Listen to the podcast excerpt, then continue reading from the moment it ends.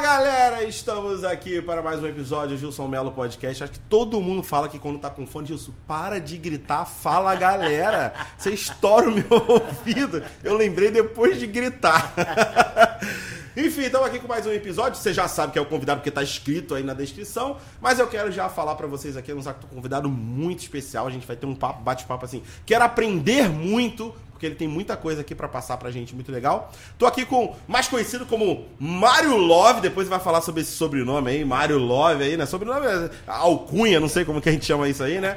Mário Love aqui, de, de várias coisas que ele faz, eu vou, daqui a pouco a gente vai falar sobre ele, mas é um cara aí ligado aí à CUFA, Central Única das Favelas, projetos sociais, é coach, uma série de coisas. Daqui a pouco a gente vai falar sobre tudo isso. Mário, como é que você tá? Seja muito bem-vindo, meu amigo. Obrigado pelo convite, Gilson. Na verdade, é um feliz estar aqui com você. E, e, na verdade, daqui a pouquinho a gente vai estar falando de todas essas, Isso, essas esses... qualificações que você gerou aí. Maravilha. Né? Enfim, vamos falar sobre os nossos patrocinadores, primeiramente. Bom, a gente tem uh, algumas empresas que nos apoiam e que é bem bacana pra gente, porque ajuda a gente a divulgar ainda mais o, o nosso podcast, né? Enfim, falando aqui agora pra cá, tô olhando pra uma câmera, é tanta câmera aqui. Bom, vamos falar aqui sobre a Zumba Consult, que tá aqui já em vários episódios nossos. Quero agradecer demais aí o Zumba e a Zumba Consulting. Você quer morar nos Estados Unidos? De forma legal. A Zumba Consult eu tenho falado aqui que não é só isso, apesar de que já ser uma parada muito grande, te ajudar a assessorar você, sua família. Muitos estão querendo ir embora para os Estados Unidos pelo fato de, da segurança, que a gente vai falar sobre isso também, né? Acho que é um é, tema que você tem bastante propriedade. Então a gente falar sobre segurança e muita gente quer ir embora por causa disso, quer que os filhos estudem numa escola melhor. A estrutura dos Estados Unidos é indiscutível. O primeiro episódio Gilson Melo Podcast foi com o Zumba da Zumba Consult, então tem informações incríveis. Você quer morar nos Estados Unidos de forma legal, ir lá sem medo, poder voltar para o Brasil a hora que você quiser, poder viajar para outros lugares? A Zumba Consulting vai te ajudar e vai te orientar, beleza? Além da Zumba Consulting, a gente tem também a Rio Bem. Nesse episódio a gente tem a Rio Bem patrocinando o nosso episódio, a Associação de Benefícios de Rio Bem. A Rio Bem já é mais para quem é do Rio. Você que é do Rio de Janeiro e quer ter, uh, é, fazer parte da Associação Rio Bem, onde você vai ter a proteção veicular, a proteção do seu veículo. Então, você vai ter um investimento mais em conta com a proteção veicular e uma série de outros benefícios e vai ter o seu carro protegido por uma empresa séria, por alguém que realmente uh, eu confio, entendeu? Eu conheço uh, os donos e tudo mais, enfim. Você quer proteger teu carro com investimento legal e saber que se acontecer alguma coisa, você vai ser resguardado? Vem para Rio Bem que tu vai arrebentar, vai ficar tranquilo e vai se sentir seguro, beleza? Bom, maravilha, já falamos dos nossos patrocinadores, Mário. Mais uma vez, muito obrigado aí por você estar tá aqui com, com a gente, né? E, cara, vamos lá, vamos começar, né? É, eu, eu, não gosto de, aqui eu não, não gosto de seguir uma sequência cronológica. Mas primeiro, me fala aí, você trabalha com a. É, é, uma das coisas que você faz aí na parte social é com a CUFA, a Central Única das Favelas. Exatamente. O que, que você faz lá? Qual é a tua função? Enfim, qual que é o, como que é o trabalho para quem nunca ouviu falar da CUFA? Acho difícil, mas sempre tem alguém né, que nunca ouviu falar, enfim. Então, Gilson, primeiramente, muito obrigado pelo convite. Maravilha, é um prazer enorme estar aqui, é um prazer dividir esse espaço com você. Show de bola. E esse espaço de comunicação que é tão importante para todos nós. Eu estou na CUFA há 10 anos, né?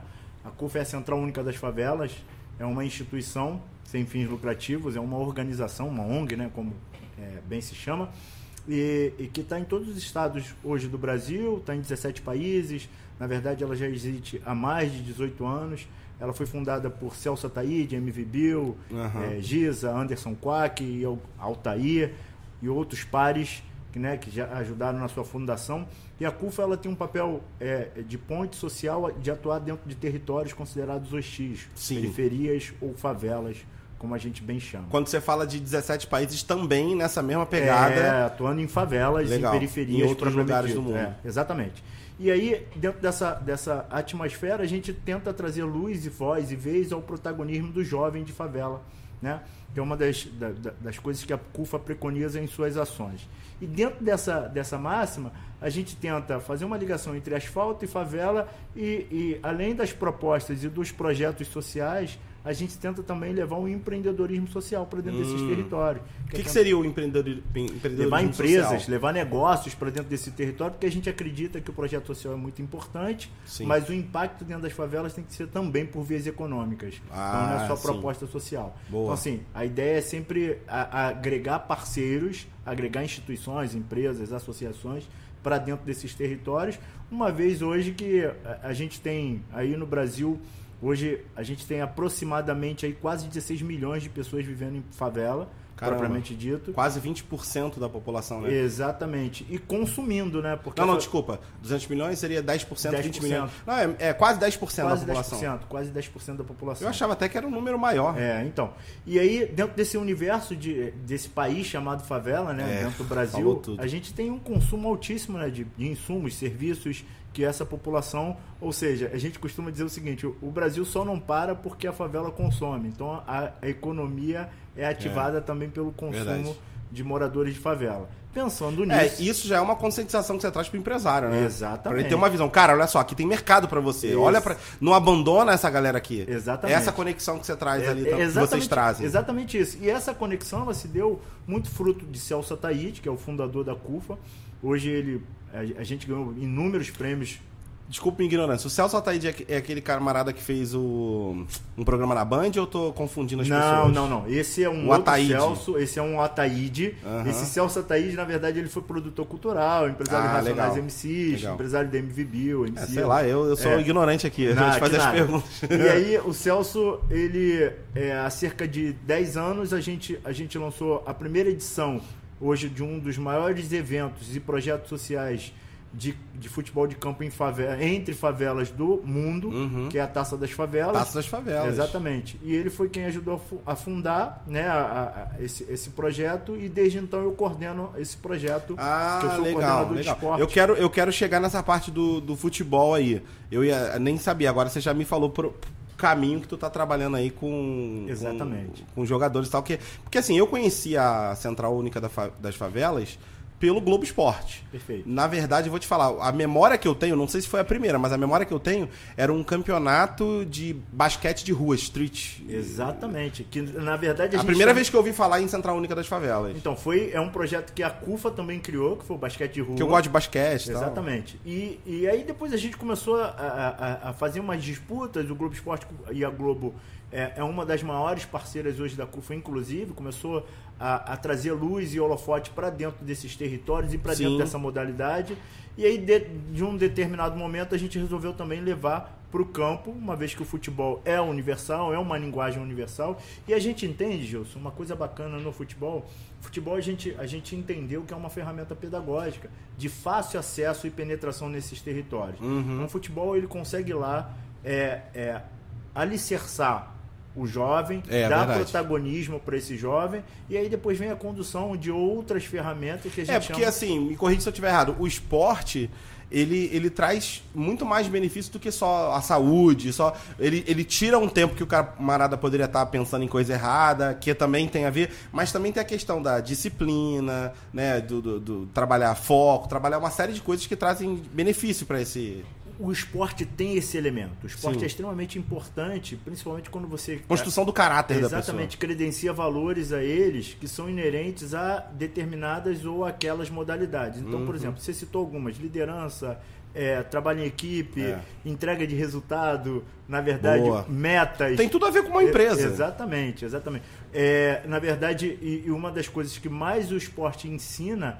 é aprender a perder também, né? Porque Boa. quando você perde, quando você não consegue atingir o resultado que você se planejou durante uma semana inteira Uhum. para buscar, aquele... Cara, tem um cara, não sei se você conhece, tu, tu puxou um assunto agora que me deu um- uma, uma lembrança de que assim, eu preciso trazer esse cara aqui no, no podcast, porque eu, eu gosto da, da, da- da pegada dele, do bate. Acho que vai ser um bate-papo muito maneiro, como o que a gente está tendo aqui, e eu sei que a gente vai desenvolver algumas coisas que eu quero aprender muito contigo.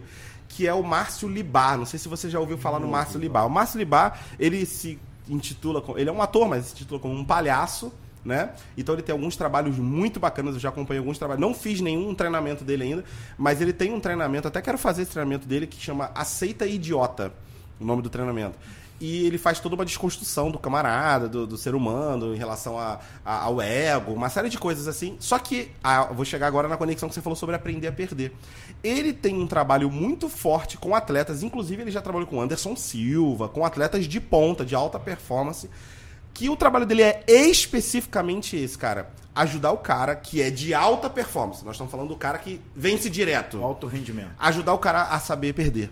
Porque esse cara não tá preparado. Então, quando o Anderson Silva, dá um exemplo, um cara que tá ganhando 7 anos, aí às vezes o cara perde uma luta e não consegue nunca mais ganhar. É porque ele, tá, ele, ele já não sabia o que era perder durante Exatamente. sete anos. Não é, é diferente do que tu tá falando. Ali o cara tem a experiência da vitória, da derrota, mas eh, fez eu lembrar um negócio que eu quero convidar ele, vou deixar registrado aqui, eu quero. Márcio Libar, alguém faça chegar no Márcio Libar. Essa... legal. E assim, é muito bacana, acho maneiro. Ele faz esse trabalho também de ajudar o cara a aprender a perder. O esporte faz isso quando você perde e ganha, que é o que você tá Exatamente. falando. Essa- essa- Mas tu pega um alta performance que só ganha, fica mais difícil, o cara tem que aprender. Exatamente. E, e uma das, das valências, na verdade, de uma das variáveis que a gente constrói dentro do esporte, exatamente é o aprendizado com a derrota. Uhum. Porque assim, é, a a gente costuma dizer o seguinte, que o, o, o alto da montanha, o alto do, do o, o, o ar é rarefeito, né, cara? E, e É. você tem que ficar pouquinho tempo lá e vai Falou descer. tudo, caramba. Então, é assim, maneira essa É, ilustração. é, exatamente. Então, assim, não tem como se manter no topo, se manter ganhando pra sempre. Em Boa. algum momento, a derrota tu tem que virá. descer pra dar uma respirada. Exatamente, tem que descer e aí você tem que fazer o trajeto de novo para subir. Isso. Então, assim,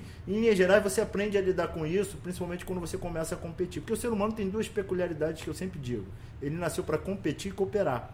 Então, Hum. assim, quando você não está competindo diretamente, é hora de cooperar. Então, você vai ver ao mesmo tempo a competição com o adversário, o enfrentamento, né, Uhum. a busca pelo resultado. Em contrapartida, é, é- é essa, essa, essa comunhão, né, essa, essa, essa, essa ligação com seus companheiros, essa cooperação com seus companheiros, exatamente para atingir esse resultado. Então, assim, Bacana. o esporte tem essa, essa peculiaridade. E o teu trabalho, então, ali, específico hoje, é com a, a- a área de futebol. É, exatamente. Na verdade, eu, eu coordeno é, toda, todas as ações, ou alguma das ações sociais da CUFA eu coordeno. Sim. Eu vou falar de algumas que a gente realizou ao longo desses anos. Né? A gente a- realizou algumas com esporte, desde FLC, Festival de Lutas da CUFA, Hum. até o basquete de rua, por exemplo.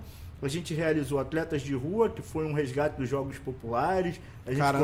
colocou, para alguns vão chamar de taco, a gente chama de pão na Que lata. maneiro. É, É, eu, eu, eu, brincava de taco. é, exatamente. Então, assim, Jogos populares. jogos que maneiro. populares que a gente fez, que era um resgate histórico, porque na época. Quais foram os jogos que tu lembra, assim, de cabeça? Então, a gente fez o taco, a gente fez peteca, Peteca. a gente fez queimada. Queimada. Então, assim, É, eu chamava de queimado, é, engraçado, né? é. Mas a maioria chama é, a queimada. maioria chama isso, na verdade, não tem Pique bandeira problema. também, não? Pique bandeira. Então, assim, é, é, são alguns dos projetos que a gente desenhou exatamente para resgatar. Mas por que, que isso se deu? Na época, a gente queria, nós gostaríamos de fazer os Jogos Populares Olímpicos.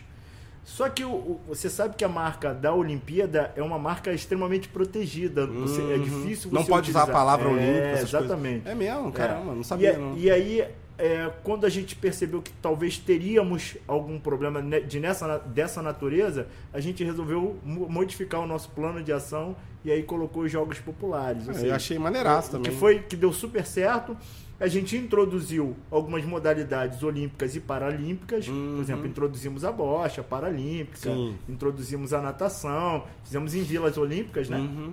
E aí, naquele momento, a gente acabou fazendo, chamando de Jogos Populares, eh, atletas de rua, e deu muito certo, que era o resgate dos Jogos Populares. Então, assim, aí depois a gente fez, eh, que era um, para um empoderamento feminino, que foi o eh, eh, Meninas de Favela, e, a- e agora o mais recente, que está aí, a CUFA está batendo todos os prêmios, está ganhando muita, muita notoriedade nesse momento inóspito né, de pandemia, que foi o projeto Mães de Favela. Que a gente entendeu, Gilson, num primeiro momento, quem seria impactado primeiro em meio à pandemia. A gente fez pesquisa de campo, a gente Sim. foi para campo perguntar, e obviamente quem pergunta tem as respostas. É verdade. Então, assim, quando a gente aplicou o questionário e obtivemos as respostas, a gente descobriu o seguinte: quem seria mais impactado nessa pandemia seriam as mulheres, que são mães com mais de um filho, com filho com deficiência, é, que não vive com o cônjuge ou são mães solos. Caramba, é, tem alguma relação com a decisão do governo de ter é, dobrado o auxílio emergencial para mulheres que são mães, solteiras, com essa pesquisa, cara? Então, não tem relação Que com eu a fiz agora pesquisa. uma ligação. Exatamente, mas o governo o que, que ele fez? Ele entendeu que quem recebia Bolsa Família talvez fosse mais impactado. E a Bolsa Família ele está integralmente ligado ao universo feminino. Portanto, Hum. é, teve uma ligação sim quando ele. Aí resol- dobrou o auxílio para quem era mãe solteira, né? Exatamente, exatamente. Ou- É, mãe com, que não tem o marido ali, né? Exatamente. Acho que é, E- é- Não sei se o termo é esse. É mãe solteira. solo, Mãe é solo. mãe solo ou é, que não vive com, convive com o cônjuge, né? Beleza. Porque são duas coisas distintas. Uhum. E aí, dentro desse universo, tem uma peculiaridade que a gente descobriu em meio à pesquisa, que ainda na nossa sociedade, por mais moderna que seja, século né, que a gente está, é, é papel ainda da mulher cuidar.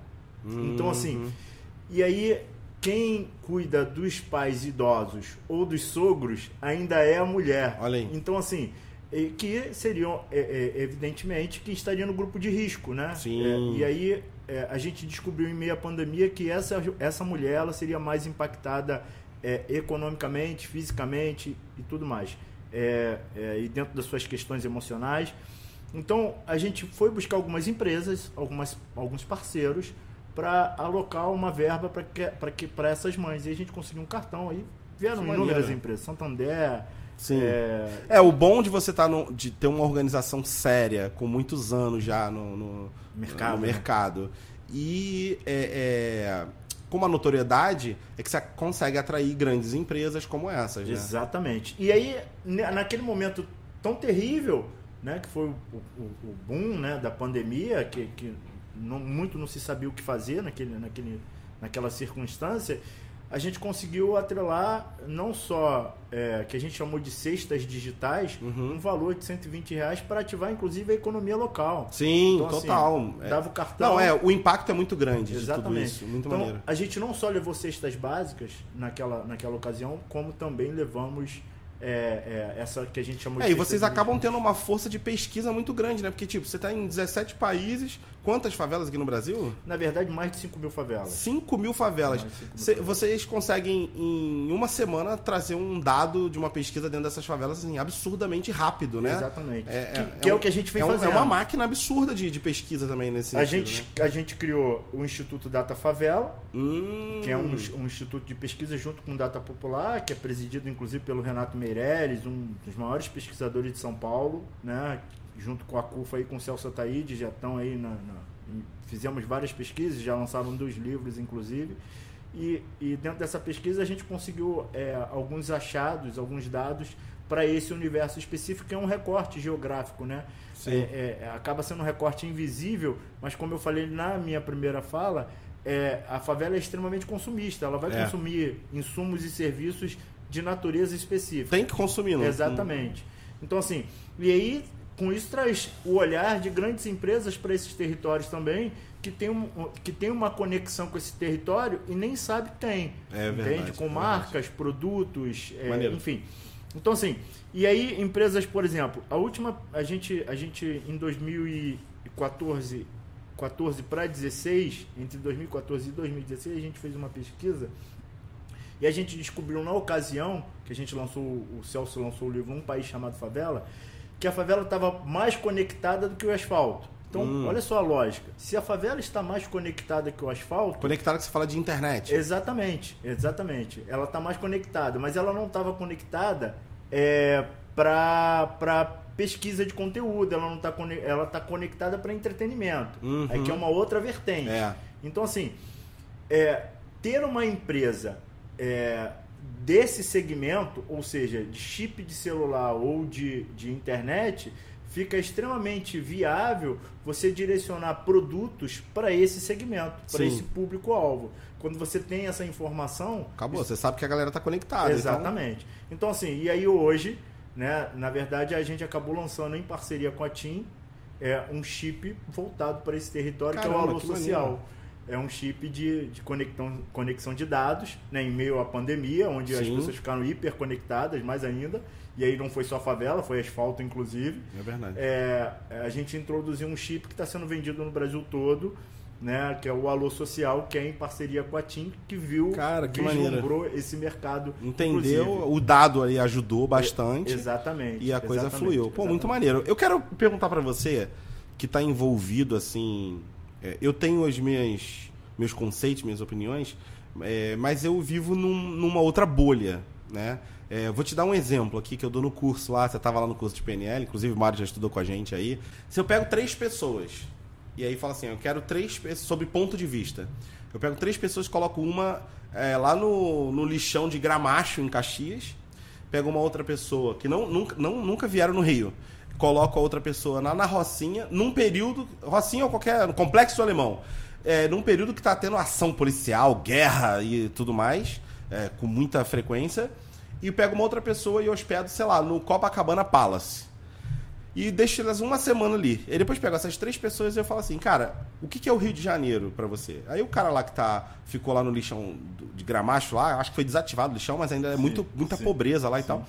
Cara, é, o, o Rio de Janeiro é a África do, do, do Brasil. Porque esse cara só viveu ali no lixão ali uma semana. Cara, eu não sabia que era tão pobre assim, que tem tanta pobreza, tanta coisa. é, que isso, cara? Eu não sabia que o Rio de Janeiro era isso. Por quê? Dentro da bolha que ele ficou de uma semana, foi a, a única coisa que ele viu. Aí eu pego pro cara que ficou num complexo do alemão da vida, com- tendo operação policial, tiroteio direto, uma semana.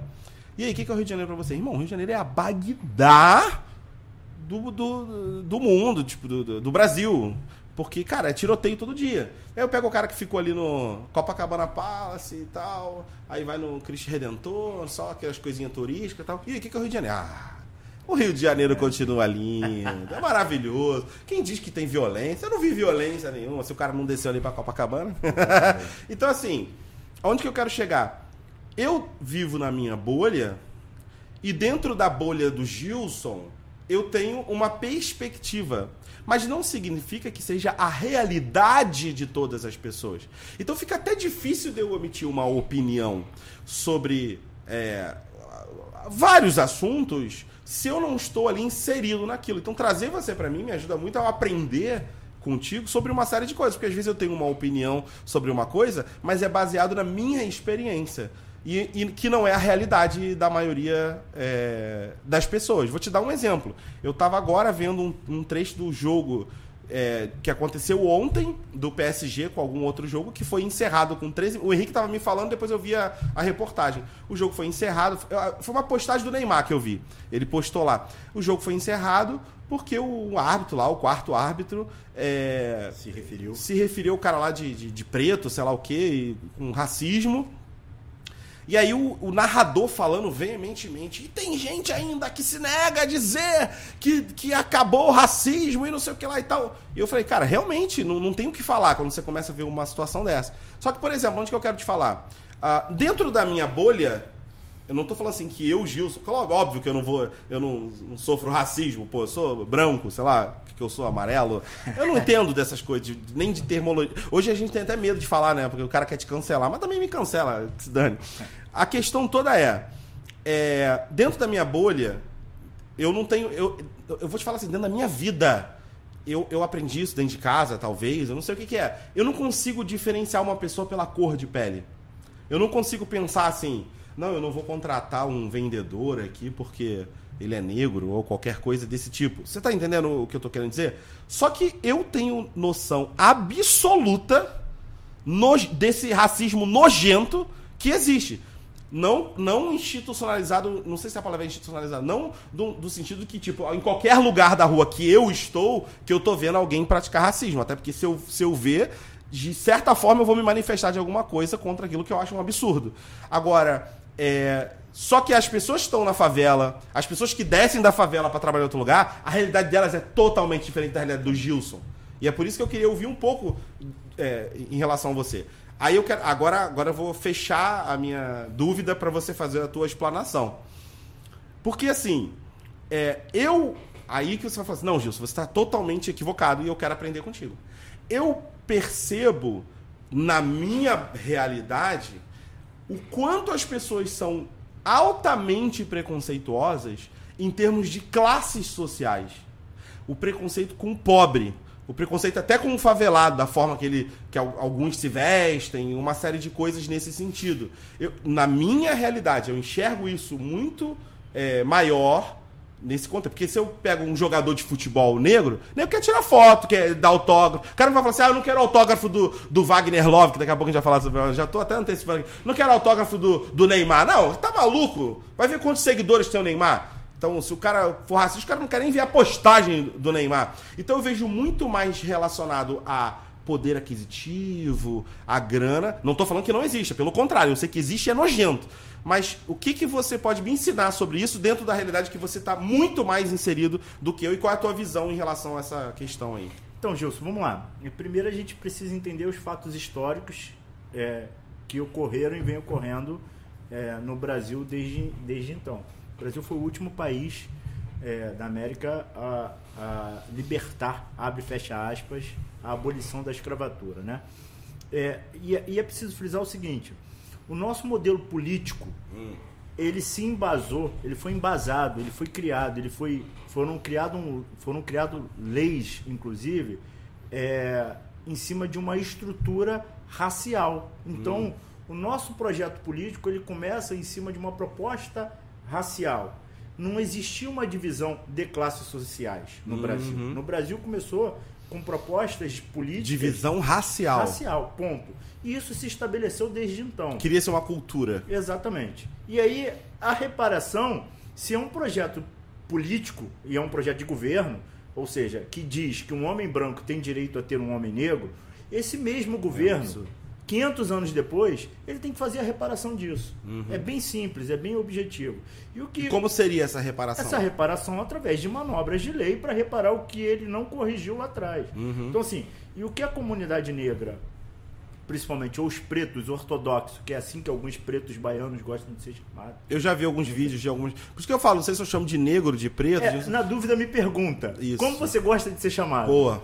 Aí eu vou Na verdade, assim, é... eu acho que não se deveria nem chamar de preto nem de branco, porque ninguém me chama de branco. Então, Mário, mas eu acho que dúvida, essa já é a minha opinião. É porque dúvida, a gente tá falando sobre esse exatamente. assunto. Na minha opinião, é, eu quero saber qual é o seu nome e eu vou te chamar você pelo perfeito, nome. Você, perfeito. eu te chamo de Mário, você me chama de Gilson. Eu nunca vi perfeito. ninguém se refere a mim. É, eu, eu, te chamo de branco ou de claro? Pô, não, como assim? É até estranho. Então, foi exatamente. Deveria ser estranho também eu chamar de negro ou de preto. Então, mas foi exatamente isso que o, o, o atleta que foi defender ontem no jogo do Paris Saint-Germain. É, porque eu não, não peguei o, o Foi exatamente isso que ele questionou. Porque na hora de emitir o cartão, o quarto árbitro falou: foi aquele homem negro lá. Hum. Aí ele questionou exatamente isso. Quando você se refere a um homem branco, você fala aquele homem é, branco. Aí, é isso que eu concordo, é perfeito. É, aí, aí, aí, eu vou te falar, é, tá errado. Vou te falar uma outra coisa, eu não quero ficar te interrompendo, que eu quero não. te ouvir, mas é, outra coisa que eu acho um absurdo, eu vi, foi até um vídeo de uma pessoa que eu vi falando sobre essas questões, porque aí eu, eu começo, não, cara, isso faz muito sentido para mim.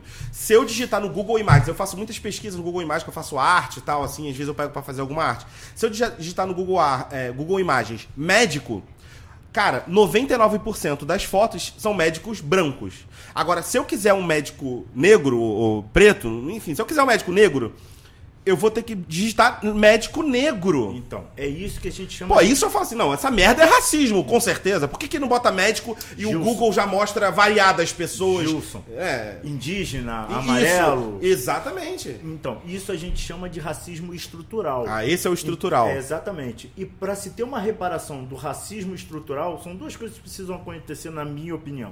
Primeiro, você precisa ter o teu negro dentro da estrutura, senão você não tem reparação. Sim. Ponto principalmente pautando questões de que são de atribuições ou de reparações que são históricas. E segundo, precisa-se ter políticas genuínas contrárias àquelas que foram estabelecidas. Uhum. Porque, por exemplo, quando você vai, vai é, é, até o século passado, o homem negro não podia entrar na igreja, cara, porque Sim. ele era considerado um desalmado. É, nos Estados Unidos ainda tem igreja só de negro. Exatamente. Então, assim, e, e, o, que a gente, o que a gente vem preconizando, principalmente dentro desse universo, dessa, dessas questões, que são questões polêmicas, inclusive, é que é, o governo precisa pautar políticas públicas de reparação. Porque foi ele, governo, uhum. que estabeleceu leis que foram uhum. leis raciais. Então, qualquer coisa que tenha que se partir da, do pressuposto de correção, também tem que haver políticas públicas. Uhum. Por isso, a pressão tanto da comunidade negra ou de outras comunidades que a gente chama, de outros, outras instituições, para que o governo se posicione dentro dessas questões e não feche os olhos para aquilo que é visível, para aquilo que existe e que precisa ser corrigido, inclusive. Bom, e aí desde então, uma das, das, das estruturas que a gente precisa movimentar são as grandes corporações. Por exemplo, vou te dar um exemplo. Quando você vai para os grandes clubes hoje, apesar do, do, do negro ele ter sido referência no futebol no esporte, então, em, no esporte, em geral, né? Mas você vai para as presidências de federações, você não encontra nesses cargos de liderança. Executivo, cargo Exatamente. executivo. E a gente diz o seguinte: que o projeto de hegemonia de poder branco elitista no Brasil ele vem dando certo quando todos esses cargos de liderança e poder são ocupados por brancos quando Uhum. o, o branco ocupa todos os cargos de liderança e poder no Brasil então o que a gente quer que se justifique não é só um discurso de empoderamento negro Uhum. ou de não racismo é de cessão e posse de espaço para que o negro também ocupe os espaços de liderança e de comando ponto aí você começa a ter Mas aí você diz o seguinte: o processo para levar o camarada lá, ele já bloqueia o, o, o- o negro nesse sentido, de chegar lá, o Sim, processo. Sim, o processo já é bloqueado. Porque quando você. é, é, existe existe um, o que a gente chama de racismo estrutural. E a gente vai voltar para essa interface. Uhum. E, o que, que é o racismo estrutural? É quando você olha para determinadas estruturas e você não consegue visualizar o negro em linhas gerais, seja em qualquer equipamento, em qualquer. É, E, sempre a gente tá falando de coisas de liderança, de, de- de- Exatamente. o topo, o Exatamente, topo. Porque no exatamente. geral tá, tá de Exa- monte. exatamente. No popularzão, Exatamente. Que é o que a gente não quer, porque isso foi provocado por políticas públicas. acaba criando aquele estereótipo, né? Você vê, é, eu já vi alguns vídeos assim, você vê uma pessoa vestida de certa roupa, e aí um você diz, ah, esse aqui é advogado, porque o cara é branco. Ah, não, esse aqui eu acho que ele é faxineiro, acho que ele é o porteiro. É isso que justifica. Não, é hoje- segurança, né? O cara, um negro de terno, cara, ah, é segurança. Exatamente. E é isso que a gente não quer é, que ocorra mais no nosso país, porque já passou do, do momento da gente não só não ter o discurso, mas também ter a mudança nesse, nesse propósito de hegemonia, de hegemonia de poder. Bom, isso é uma coisa. A questão social, ela vem correlacionada. Porque, por exemplo, quando a gente diz que 54% dos moradores de favelas, é, e chegando a quase 60% são negros, então assim, você tem um número bem significativo. Mas o que a gente quer, traz como luz, é, Gilson, é o seguinte: você pega o preto de favela, o negro de favela, você pega o menino branco, os dois têm a mesma condição financeira ou a condição social, são do mesmo lugar e etc. O branco ele tem uma vantagem. Ele tem uma única vantagem, que quando ele se permite utilizar, ele usa, ele chama o outro de macaco. Uhum. Entende? Então, assim, isso é uma vantagem que ele utiliza para a vida. E quando você solta esses dois meninos em Copacabana, a gente sabe exatamente Faz sentido. quem vai levar a dura e quem não vai levar a dura. Faz sentido. Ponto. Total. Então, assim, é, e aí quando a gente faz essa, esse tipo de alusão. é, Tá, então o que você tá me dizendo, e você me diz agora que eu, você é um cara muito inteligente e, e você acaba é, me ensinando sem, sem falar diretamente assim. Então o que você tá me dizendo que a bola que eu levantei em relação o, o- o- a questão da, racial e a questão social deveriam ser assuntos é, tratados assim. Eu vou usar o termo separadamente. Porque não se correlacionam em que sentido? De eu falar assim, ah, eu, ah, como eu falei no início, ah, eu vejo muito mais uma questão social do cara que é pobre do que realmente racial. Não, não. É, O que você está me dizendo aí é o seguinte, não, você não está entendendo. Existe a questão social, que é um assunto a ser tratado e que é um problema que o país tem. Mas também existe, separadamente disso, que se você juntar os dois da mesma classe social, ainda assim o cara que é branco vai ter mais vantagem. Exatamente. Então, você precisa realmente é, é, entender que isso aqui é um outro assunto. Não dá pra juntar, porque é como se, se eu juntar os dois, é como se eu estivesse diminuindo o assunto aqui racial. Exatamente, exatamente, exatamente. Eu tô aprendendo E- contigo e a aqui. questão- Tá fazendo sentido pra mim pra caramba. E, e a questão racial é uma questão que precisa ser discutida, é, é, e isso, isso tra- traz muito luz para você quando eu lhe digo que a questão racial é, tem que ser uma manobra também de políticas públicas de reparação. Sim. Por- é, eu, eu sempre digo o seguinte: se não fosse um problema, não seria tema de discussão. Uhum. É, faz sentido. Entende? total. Quando a Glória Maria é a primeira negra a apresentar o Fantástico, e aí.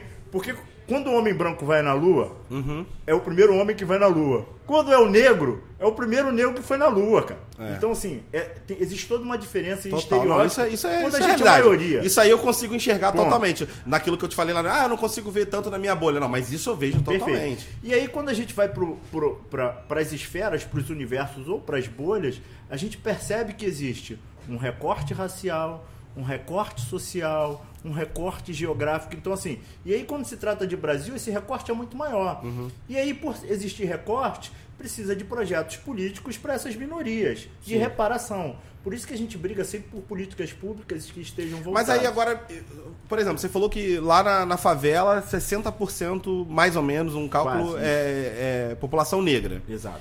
É, mas aí, por exemplo, o negro também não tem essa coisa do cara é, de, de, ter que conscientizar. Às vezes o cara não tem essa consciência que você tá tendo aqui, que você tá falando, tá me ensinando.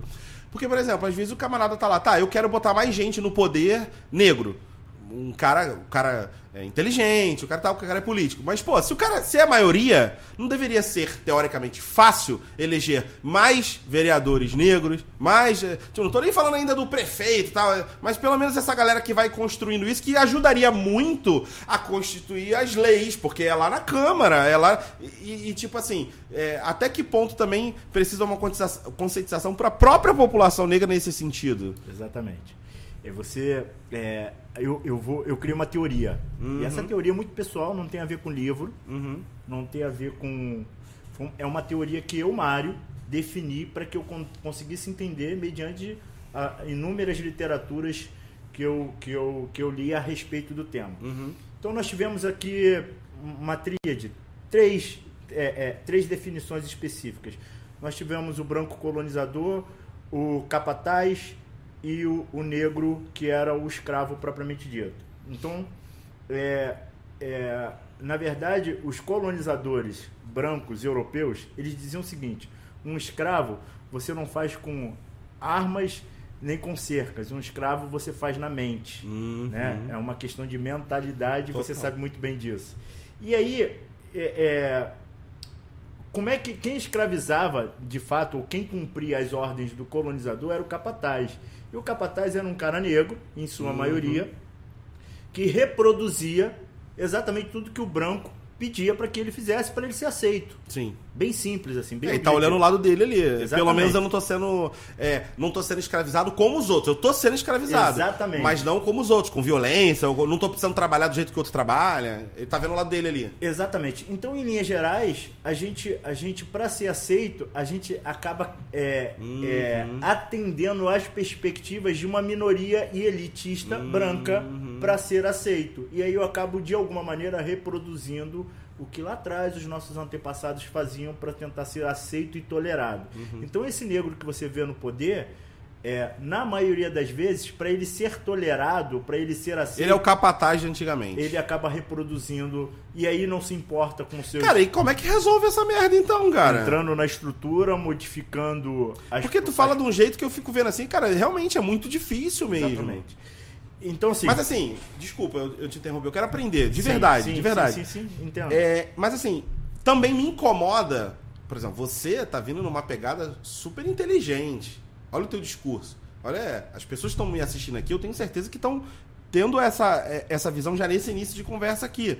É, mas eu também vejo alguns ativistas. Eu tenho problema com alguns, não vou falar todos, porque todos é generalizar, eu não conheço sim, todos. Sim. Mas eu tenho problema com alguns ativistas que às vezes chegam de uma forma Uh, que faz mais você olhar e falar assim, não, nada a ver esse discurso, nada a ver, tipo, é, coisas assim, que na minha visão são absurdas. Tipo, ah, se tem uma, uma, uma menina, uma adolescente, uma, que ela resolve fazer um dread e fala assim, você não pode, que você está se apropriando da minha cultura. E não sei, como se fosse uma parada assim, mas eu não entendi. Se, se uma menina, vamos falar de, ra, de, de, racial, se uma menina branca tá usando um dread, de certa forma ela tá se identificando. Olha só que maneiro! Ela tá olhando uma pessoa negra que tava usando dread, e ao invés de ela falar assim, isso é coisa de preto, isso é racista, ela tá falando assim, que lindo! Também quero para mim! Como durante décadas e sei lá quanto tempo, é, vários negros alisavam o cabelo porque se viam ali por causa de uma cultura, uma coisa. Aí quando você vê o contrário, o negro influenciando o branco, a pessoa vai lá, uns ativistas, e fala assim: você não pode usar isso porque isso é meu. Aí eu falo assim: não entendi, vocês não querem normalizar, pelo contrário, ser,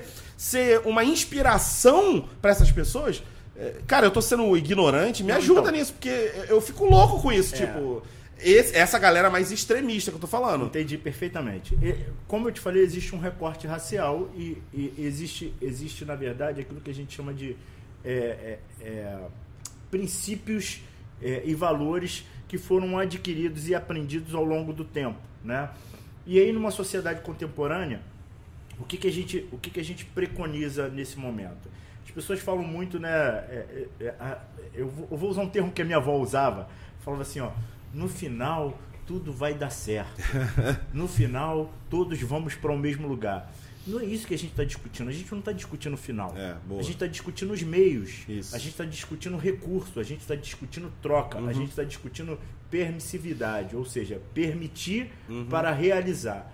Então, assim, quando a gente começa a discutir, e se você não me pede permissão para usar o meu celular, para usar algo que em algum tempo você é, simplesmente esnobou, você declarou o contrário. E quando eu falo de você, eu tô falando de reparação, Isso que tô eu te perguntar. É, Tô exatamente. do Porque, tô falando de reparação. porque esses discursos me incomodam também. Tipo, ah, quando você. Quando. É. Tá, mas é uma geração que eu nem fui. Tô falando nesse sentido, né? Sim, sim. Só que, por exemplo, é, quando a gente fala de. Quando a gente fala do. do- a gente está aqui num, num- num bate-papo, obviamente a gente está discutindo informações. Mas a É, gente, isoladas, coisas até isoladas. Exatamente. Só que a gente fala, quando a gente vê, orienta esse discurso vindo de uma autoridade que deveria nos representar, aí a coisa começa a ficar muito séria. Uhum. Porque se você não começa a discutir que tipo de discurso é, alguém deveria ter mediante a uma postura, aí a coisa começa a tomar uma proporção ou uma manobra diferente daquilo que a gente, Uhum. que a gente quer. Porque assim, uma coisa é você defender a minha cultura, é, no lugar de voz e vez. Outra coisa é você se apropriar daquilo que eu desenhei ou desenvolvi em algum ou algum antepassado meu e sem reparação histórica. E outra coisa é, são as pessoas discursarem como se aquilo não existisse. Então, mas aí que eu. Aí, mas é isso que eu não entendo, essa coisa de apropriar da cultura. É, é, Pra mim, eu tenho dificuldade disso, Mário, É, de né? verdade. Eu tenho dificuldade de, de entender isso, porque, na minha visão, não é uma apropriação. Eu, eu tô. Eu, eu- a visão Gilson. Uhum. Eu tô vendo assim, você imagina se começa, se vira moda mesmo. Tipo, ao invés das mulheres ir pro salão fazer chapinha, elas querem fazer dread, fazer não sei o que lá.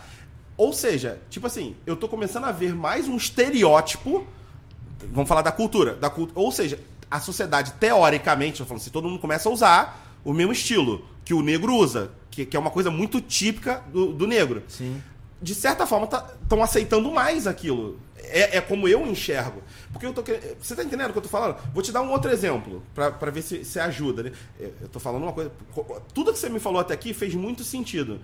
Isso pra mim é muito, é muito difícil eu entender. Eu, você está se apropriando como se fosse uma coisa assim. Como assim? É, Tu é dono do que? Eu não posso, eu sou dono do meu cabelo, cara. É o meu cabelo, porra. Você tá entendendo o que eu tô Entendi, falando? entendi. Tá maluco? Como assim? Eu não posso fazer uma coisa assim porque aí você vai passar a virar o jogo. Aí você vai ter preconceito eu, eu- comigo. Eu, eu entendo, Gilson, que não é, só, falando? não é só é, o, é uma questão muito, muito mais profunda. É, concordo. É, eu, eu, eu entendo que, na verdade, é, a, o, o- e aí eu vou, eu vou até para gente, a gente analisar esse discurso do, da, da, da apropriação, ele vem muito embasado em cima de um, de um discurso e um comportamento. Então, assim, não é só fazer o dread, é, não é só usar o turbante, entende?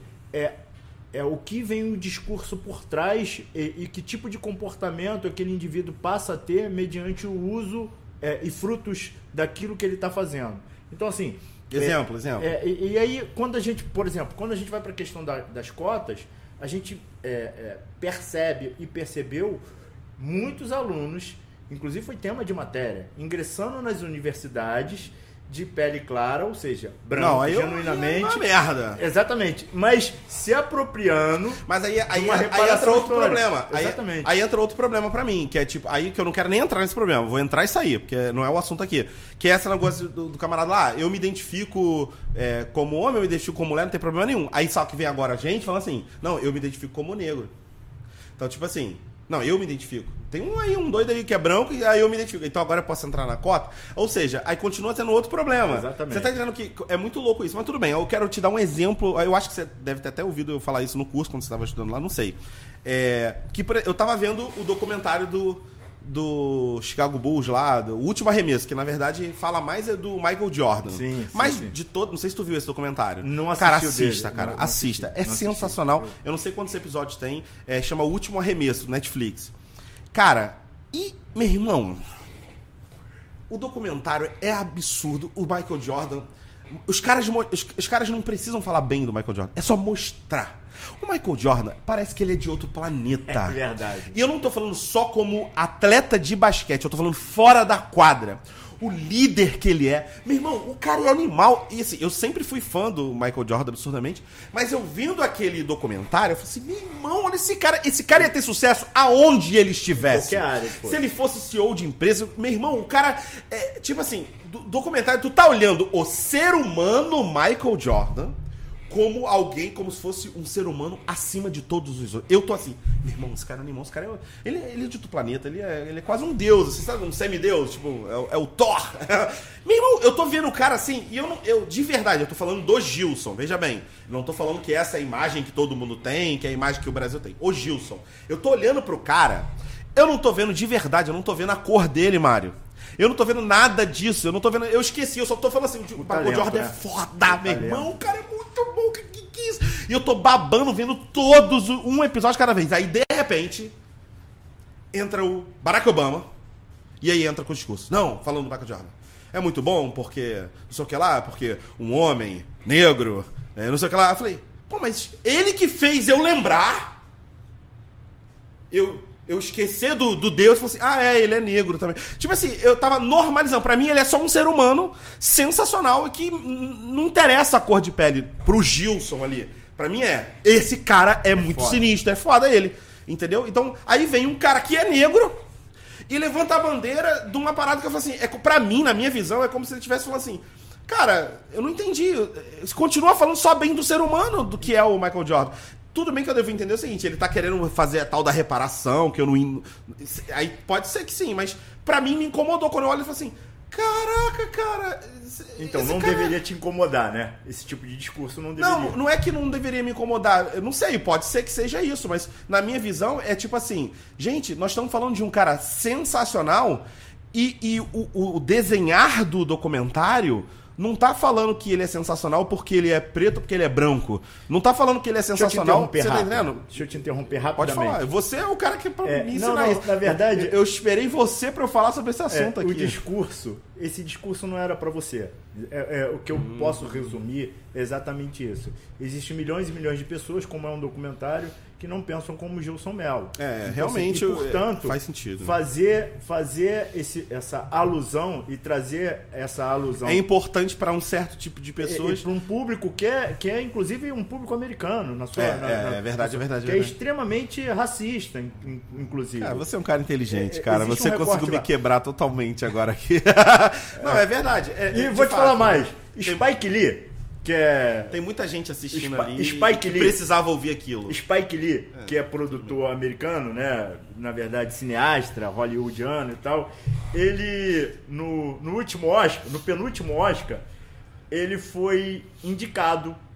Na verdade, mandaram uma carta de- com a intenção de indicação, salvo engano. Se eu estiver falando aqui besteira, por favor, podem Não, aí corrigir. é detalhe. É. O que, que ele fez? Aí ele procurou saber quem eram os indicados por Oscar, quem ia apresentar o Oscar. Spike Lee, negão, gente boa. Aí, quando ele descobriu que tinham pouquíssimos negros ou pretos indicados para o Oscar, inclusive os apresentadores, o apresentador era um negro, o que, que ele fez? Ele mandou uma carta de volta para o Oscar dizendo que não iria para a indicação hollywoodiana. E aí, quando ele foi indagado por quê, ele falou: é, é porque eu não tenho representatividade. Então, se não tem representatividade, só vou eu, eu não vou. Ele criou um embaraço, que aí o Hollywood teve que se, teve que se reconsertar, se reconstruir. Inclusive, embaraço para outros pretos como ele, que na verdade é, é, acabaram aco- a- a- adotando o posicionamento dele, aí todo mundo começou a travar, porque ele é uma liderança, ele é uma representatividade, e é isso que os pretos precisam entender. E aí o que, que ele fez? Ele fez toda a estrutura de Hollywood reparar um erro que estava acontecendo há mais de 50 anos com a não indicação de inúmeros atores americanos negros para o Oscar.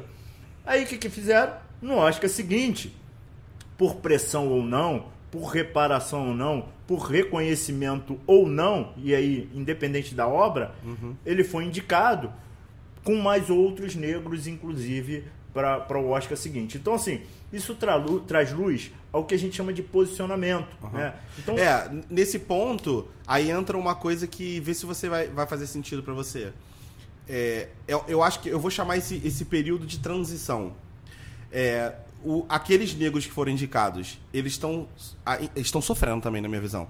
Porque é, estão sofrendo que tipo de pressão? Eu tô aqui por causa do protesto do ano passado ou porque eu tenho talento? Exatamente. Mas é um período de transição importante para que os próximos possam ser de fato reconhecidos pelo talento e não só pelo, por causa da cor. É isso? Tá fazendo é, sentido? Faz todo sentido. Esse período de transição vai ter que sofrer isso. Vai ter que sofrer. Vai ter que sofrer esse, essa dúvida. Eu tô aqui por causa disso ou é, por causa... Essa é a briga. Da, é, é, agora você trouxe luz. É esse momento que a menina fala, a menina negra fala que a menina branca não pode usar o dread. Uhum. É exatamente esse momento, que é um momento de transição que todos vão sofrerem para que se traga. Eu vou trazer sempre essa palavra como, como prioridade nesse discurso é, nosso. Que... Traz luz, voz e vez sobre uma reflexão sobre aquilo que a gente está construindo para uma sociedade melhor, uhum. uma sociedade realmente é, igualitária. O exemplo do. Eu, eu só, só, vou discordar de você nisso. O exemplo do, do, do Oscar faz sentido para mim desse período transitório. O, o, a menina falar que não pode usar, para mim, gera mais raiva do outro lado. Sim, mas olha gera, só, gera um na verdade mais, o sentimento que vai gerar no briga. outro é, você não consegue controlar. É, exatamente. O que a gente, o que a gente traz é o seguinte. Não, mas beleza. Que, na verdade, a gente vai só trazer o discurso.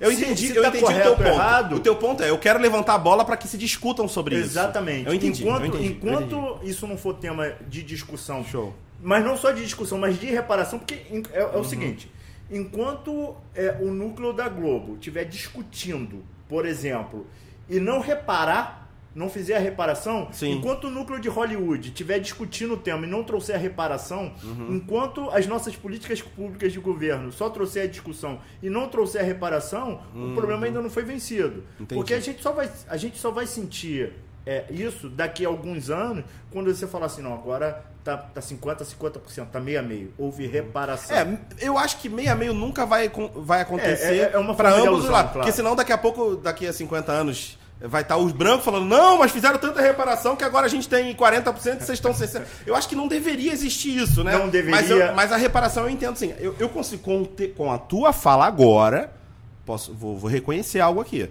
Com a tua fala agora, eu consigo entender melhor. Não vou falar que agora eu entendo tudo perfeitamente. Eu consigo entender melhor o que a, a Magazine Luiza é, tentou fazer ou está tentando fazer quando faz aquele processo seletivo só para negros. Exatamente. No primeiro momento, eu, eu de verdade, eu olhei e falei assim, cara, é, eu acho que acaba sendo até meio que humilhante.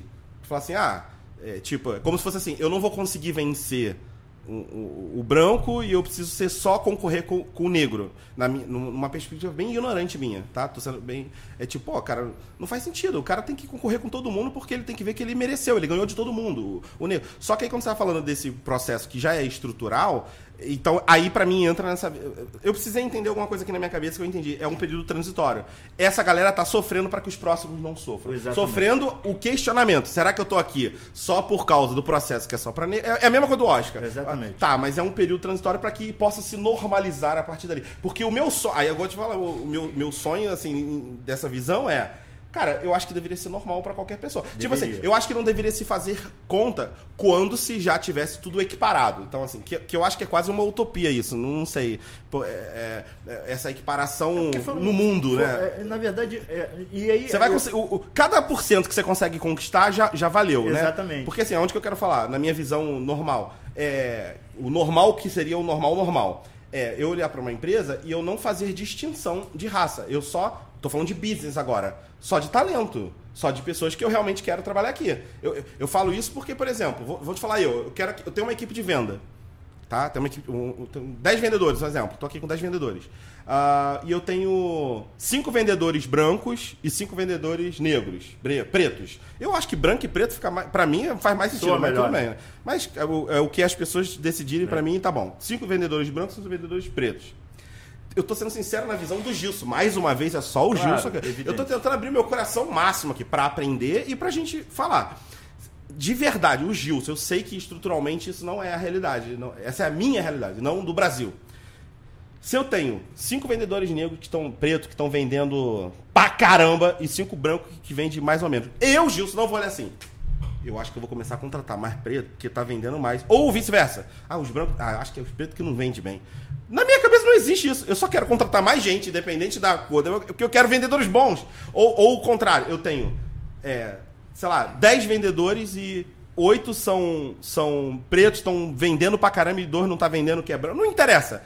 Eu não vou olhar isso. Eu não vou, tipo assim, ah, vou me demitir porque eu não gosto, não vou nem contratar.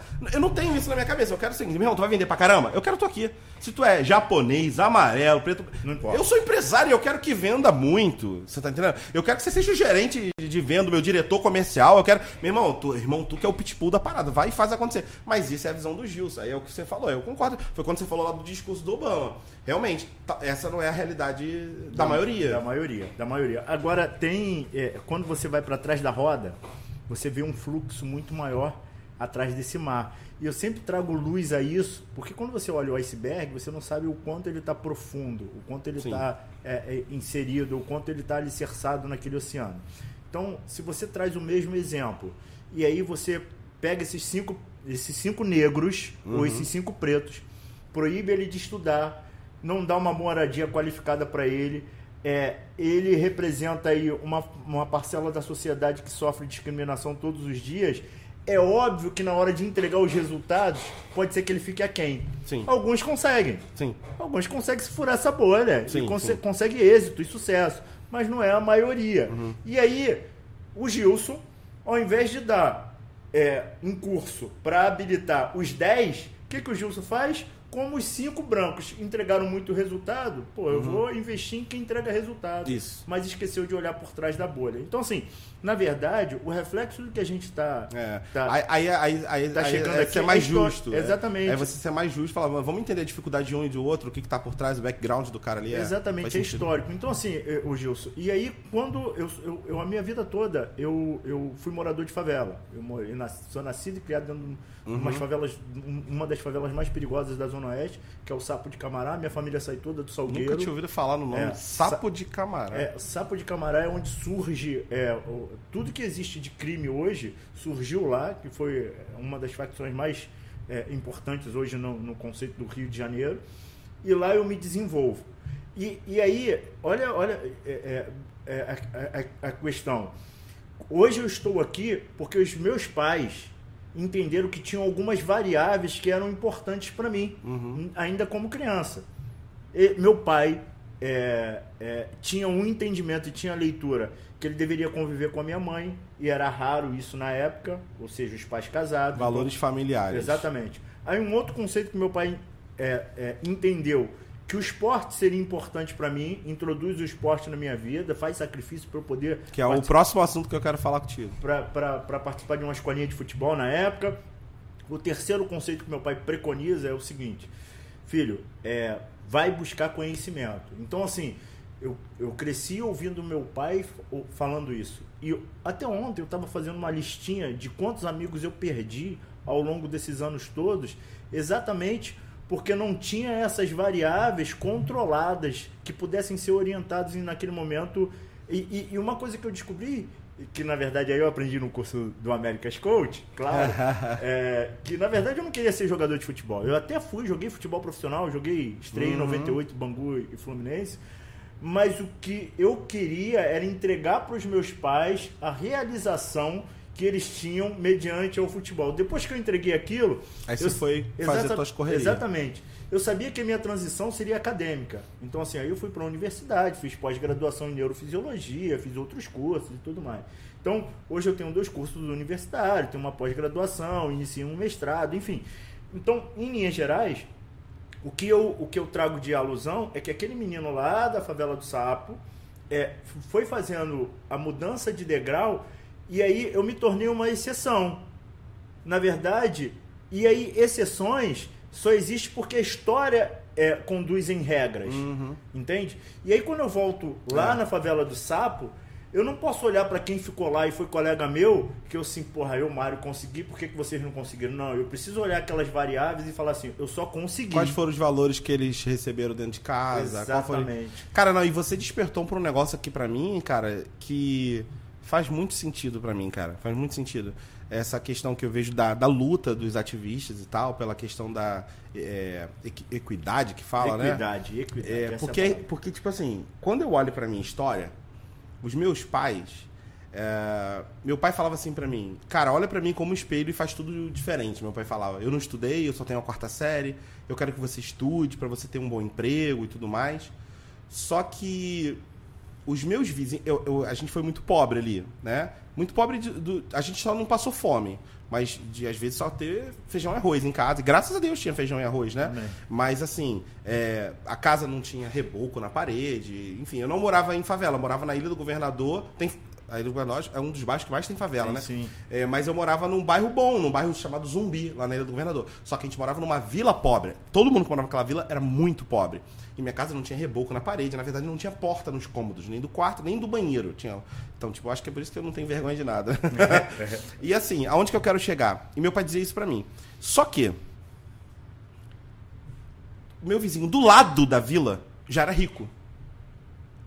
E eu podia, eu via o meu coleguinha rico que ele tinha videogame, que ele tinha, rico pra minha realidade ali. Mas era, era, tinha, tinha uma vida boa assim, Sim. rico mesmo, casa com piscina e tal, parada nível, nível top. Entendeu? Nível Barra da Tijuca aqui, só que lá na Ilha do Governador.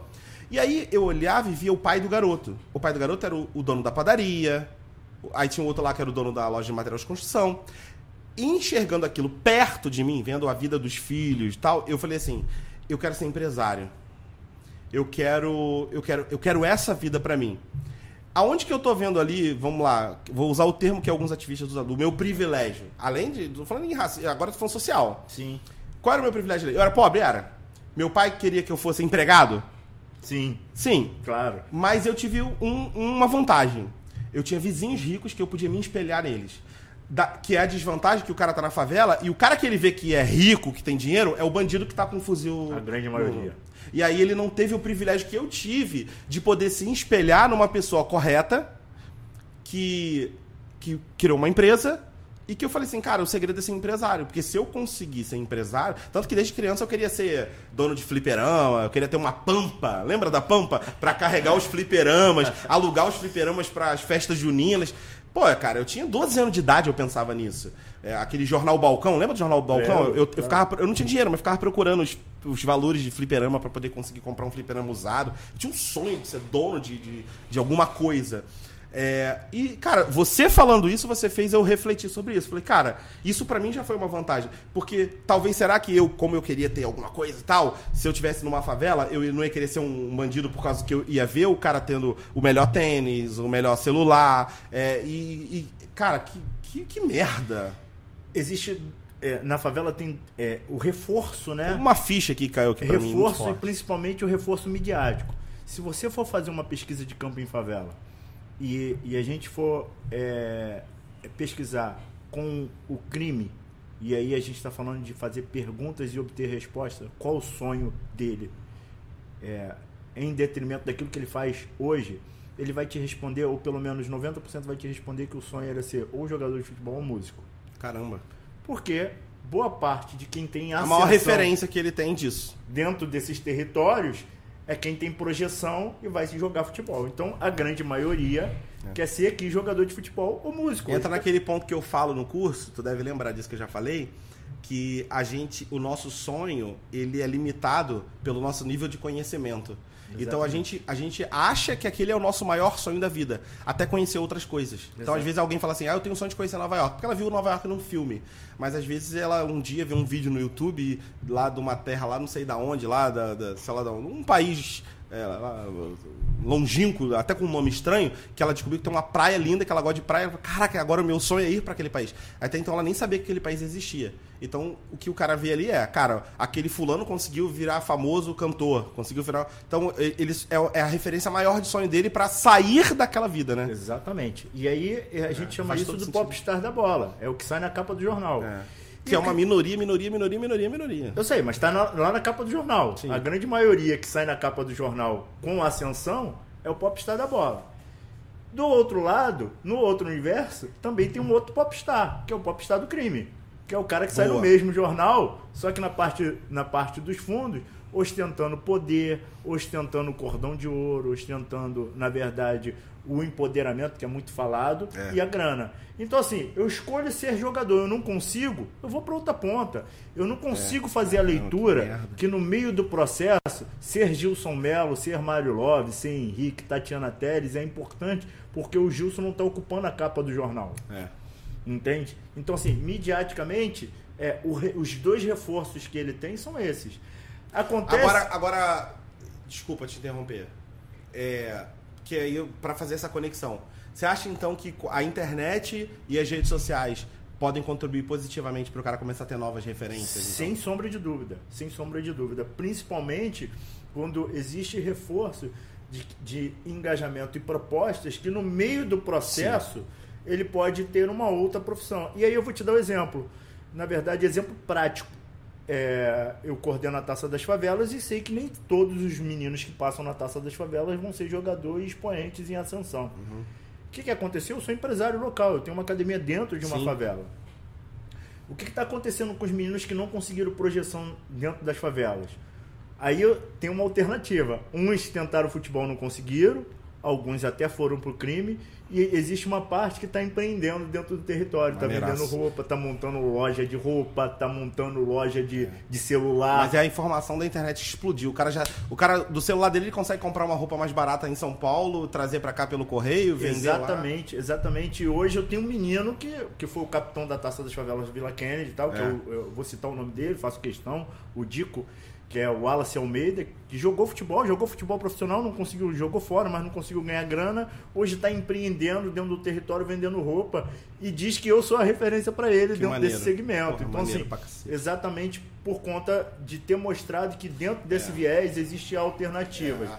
Só que, na Expandiu. verdade... O cara consegue sair da favela e ir para qualquer lugar do mundo através do celular dele, ali, do computador dele, para poder buscar essa informação. Ainda assim, precisa ter trabalhos para fomentar isso, para ajudar ele a mostrar que existe esse caminho, né? Exatamente. Aí é onde entra o nosso papel, Gilson. Como educador, como, como instrutor, como coach, como professor, como orientador. Não importa o codinome que, como uhum. institucional, não uhum. importa o codinome que se utilize nesse momento, de mostrar para um jovem que está com, com pensamento em formação que existe alternativa, que não, não só existe o universo do futebol, que na verdade se ele for um pedreiro Foda. bom, se ele for um pedreiro, ele pode enriquecer, inclusive. É. Só que ninguém reforça isso, porque ninguém mostra na mídia o pedreiro que ficou rico. Isso, isso, é, isso aí é o que eu mais fico. Porque não existe um jornal de boas notícias. Exatamente. Não existe um jornal mostrando o seguinte: é possível ficar rico honestamente. Ele só mostra o cara que bota o dinheiro na cueca. Exatamente. Que é isso que, dá, que, que dá audiência. Por isso que quando você vai pegando pessoas mais esclarecidas é, você vai vendo que essas pessoas não assistem mais jornal, Perfeito. não veem mais notícias desse tipo, elas buscam,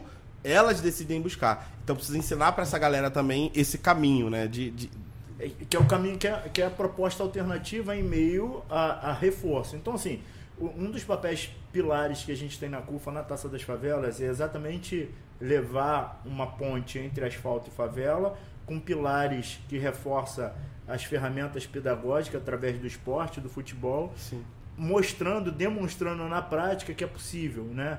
Que é, o protagonismo desses jovens é possível através daquilo que a gente chama de temas transversais. Então a gente sempre tem um tema transversal a ser discutido. E um dos melhores elementos de fácil aceitação dentro desse território é o esporte e o futebol acaba é. ganhando dos demais. Educação, é né?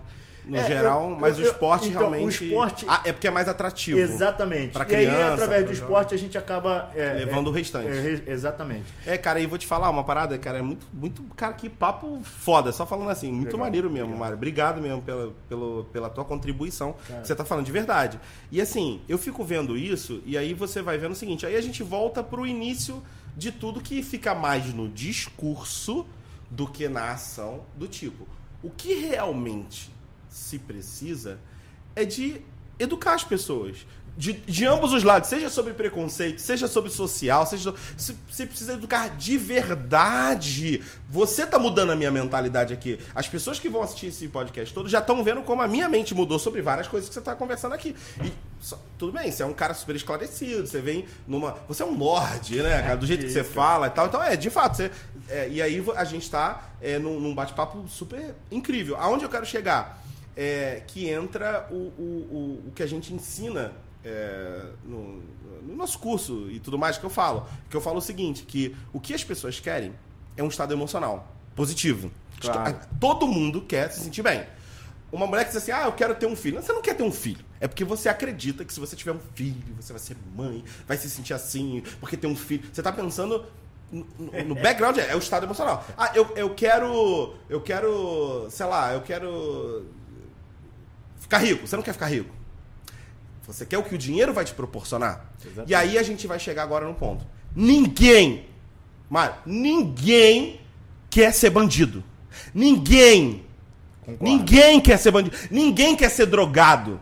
Ninguém. O cara que usa droga, seja do pobre, do rico, o cara quer o estado emocional, que a droga é um atalho para O cara não quer ser bandido. Ele quer os frutos daquilo. Ele não quer morrer cedo, ele não quer ir pra cadeia. É óbvio, o cara não é idiota. não é- o cara pode não, não ter nem a primeira série, nunca ter ido na escola. Ele não quer ir pra cadeia, ele não quer morrer cedo, ele não quer nada disso. Mas ele quer o que proporciona. Os- o estado emocional positivo de autoridade, de ser respeitado ali naquele mundo que ele tá, da, da- da grana que ele consegue, Do do, do poder de tênis, decisão. do poder de. Exatamente. Então, se eu consigo dar esse estado emocional, Em se eu consigo dar oportunidade em qualquer outra área, é óbvio que eu vou reduzir violência, que eu vou reduzir a porra Exatamente. toda. Exatamente. Então, tipo, Exatamente. é, é isso. É, Exatamente. é- é- exatamente isso. essa é a pegada. Essa é a exatamente parada. isso. É. Quando a gente vai para pesquisa de campo, a gente sabe exatamente isso. A CUFA, o Celso Ataíde junto com o MV Bill, eles desenharam um documentário que eu recomendo, que é Falcão Meninos do Tráfico. Passou no Fantástico esse Passou no documentário? Fantástico, Passou, é, exatamente. tô ligado. E, na verdade, esse, esse, esse documentário ganhou vários prêmios. Primeiro ele foi proibido. Pra depois assistir hoje, tá onde? Tá no, no YouTube. YouTube. É, tá no YouTube. Na verdade, é, é um documentário é, é bastante. De todos aqueles meninos, só sobreviveu um, é, que era o que queria ser palhaço. Caramba. Ele queria. E o sonho dele era ser palhaço de circo, e ele foi palhaço de circo. Né? E, inclusive esteve, esteve conosco durante um período na CUFA, não sei onde ele está atualmente, mas é, depois ele passou a dar palestra em escola e tudo mais. Então, assim, eu acho que faz todo sentido é quando você me diz que, na verdade, o que a gente quer é exatamente um estado emocional e o que esses jovens querem é exatamente, é exatamente isso. E, e aí eu acho que existe uma concordância entre nós. É, contudo, eu acho que trago como, como reflexão é, o seguinte: é, ou, ou todos nós é, teremos um posicionamento claro, argumentação e informação a respeito desses conteúdos que foram ditos aqui, Uhum.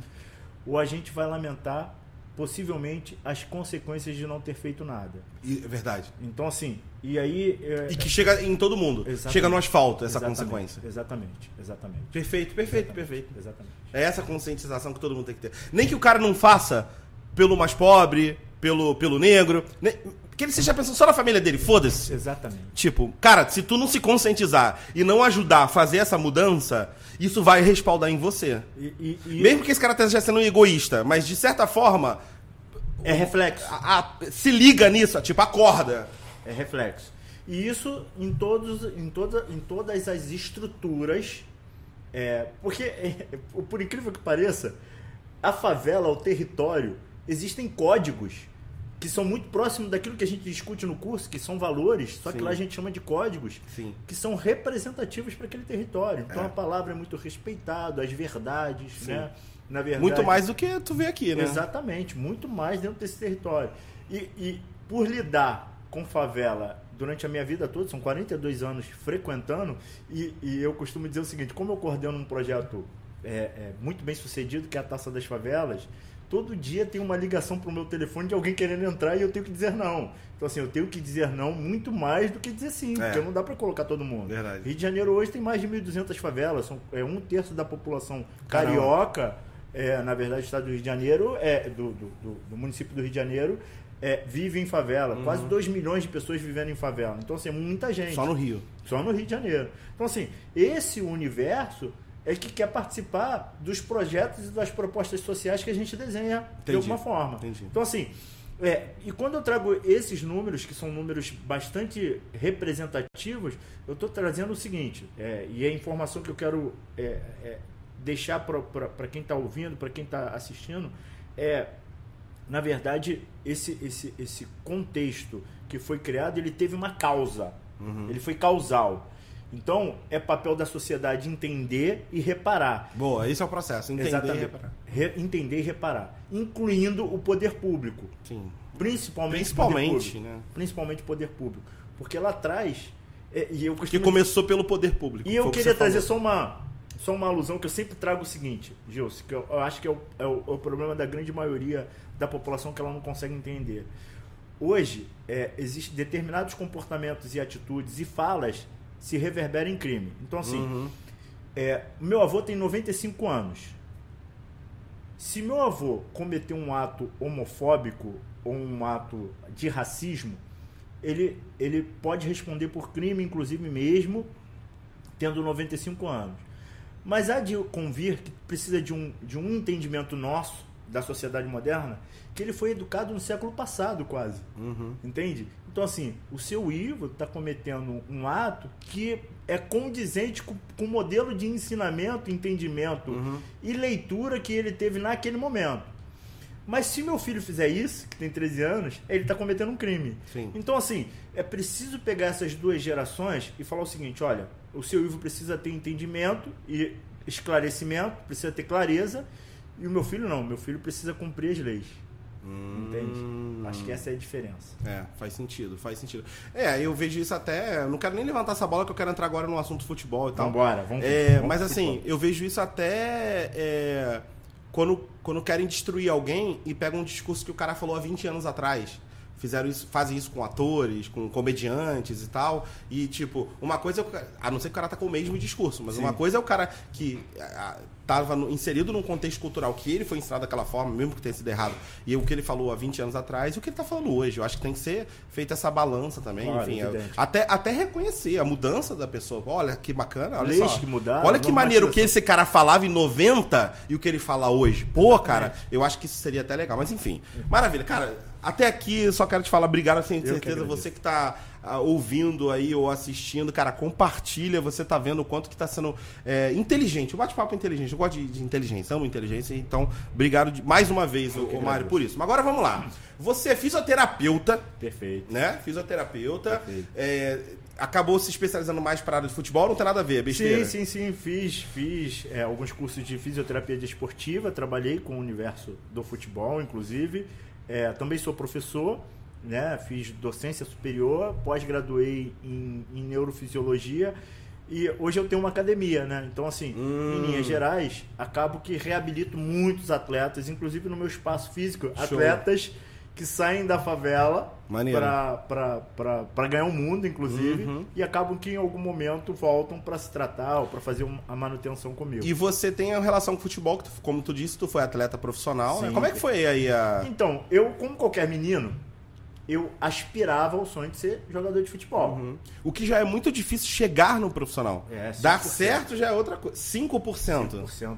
É um número muito baixo. É, essa hora. já é uma vitória, só É. quem já tem uma fotinho lá num, num jogo profissional. Exatamente. E aí, é, é, meu pai jogou futebol, jogou no Campo Grande, não teve muita ascensão, eu nasci em meio, né, é, não foi, não foi um, um relacionamento, nenhuma gestação planejada, mas ele tocou a vida dele, casou com a minha mãe, e aí, como qualquer menino, eu cresço me desenvolvendo na favela, é, aspirando o sonho de ser jogador de futebol. Eu nem tinha tanto talento assim, Uhum. e aí, na verdade, é, é, é, acho até que eu, eu, eu costumo dizer que eu era muito mais esforçado do que talentoso, Uhum. mas ouso dizer o seguinte: ninguém treinou mais que eu, Gilson. Legal. Ninguém treinou mais, ninguém buscou aquilo mais do que eu naquele momento. Então eu tinha certeza que eu seria jogador de futebol profissional. O que eu seria depois, se eu ia ganhar Hum. muito dinheiro, se eu ia ter fama, isso eu não tinha certeza. Mas quando eu comecei. Ninguém tem, consegue ter essa É, certeza. e aí, quando eu cheguei no infantil, eu falei assim, não, eu vou chegar profissional. Ponto. E ali comecei capitão do time, jogando, joguei todas as categorias e tal. Até que em 98 Eis que eu estreiei no Profissional Bangu e Fluminense. Me lembro como se fosse hoje. Jogou aonde? Foi no Moça no Bonita Bangu, ou no... Bangu e Fluminense Laranjeiras. Laranjeira. Sabe Ah, é. Hoje ainda joga o Fluminense Laranjeira? Não, Não, né? hoje mais não. E aí é, era Nonato, Rony, o time do Fluminense, eu, Marcão. Ah, eu lembro de- É. do- dessa época É, aí. então, 98. Rony, é, eu lembro, lembro. Magno Rony era um Alves. craque, né? Magno Alves. é. exatamente, exatamente. Paulo Roberto, era, era o time do Fluminense na época. E aí na- eu estreiei naquele jogo e eu lembro que minha mãe trabalhava em casa de família, trabalhava na casa de um general, de um coronel, sei lá. E aí minha mãe, como mulher preta, de favela, de periferia, estava lá trabalhando na casa do general e ela não podia ligar, ela, ela foi ouvir no rádio Caramba, a minha partida, podia meu pai foi comigo pro estádio. E aí, agora o atleta Mário, Mário Sérgio, né, que me conheciam assim na época, Mário Sérgio vai entrar em campo e tal. E aí, joguei e tal. Depois ela me disse que naquele momento ela chorou. Caraca, maneiro. Aí, é, aquele momento foi emocionante. E É era- tipo Dois Filhos de Francisco quando o cara ouviu a música no rádio, né, cara? Exatamente. É ver o filho entrando Exatamente. em campo. E era aquilo que eu queria Ouvir, entregar caso. Era aquilo que eu queria entregar para meus pais. Maneiro. Eu não Maneiro. sabia se eu ia ganhar muito dinheiro, como eu falei, não sabia se eu teria fama com futebol, como não tive. Uhum. Mas o futebol me deu uma peculiaridade.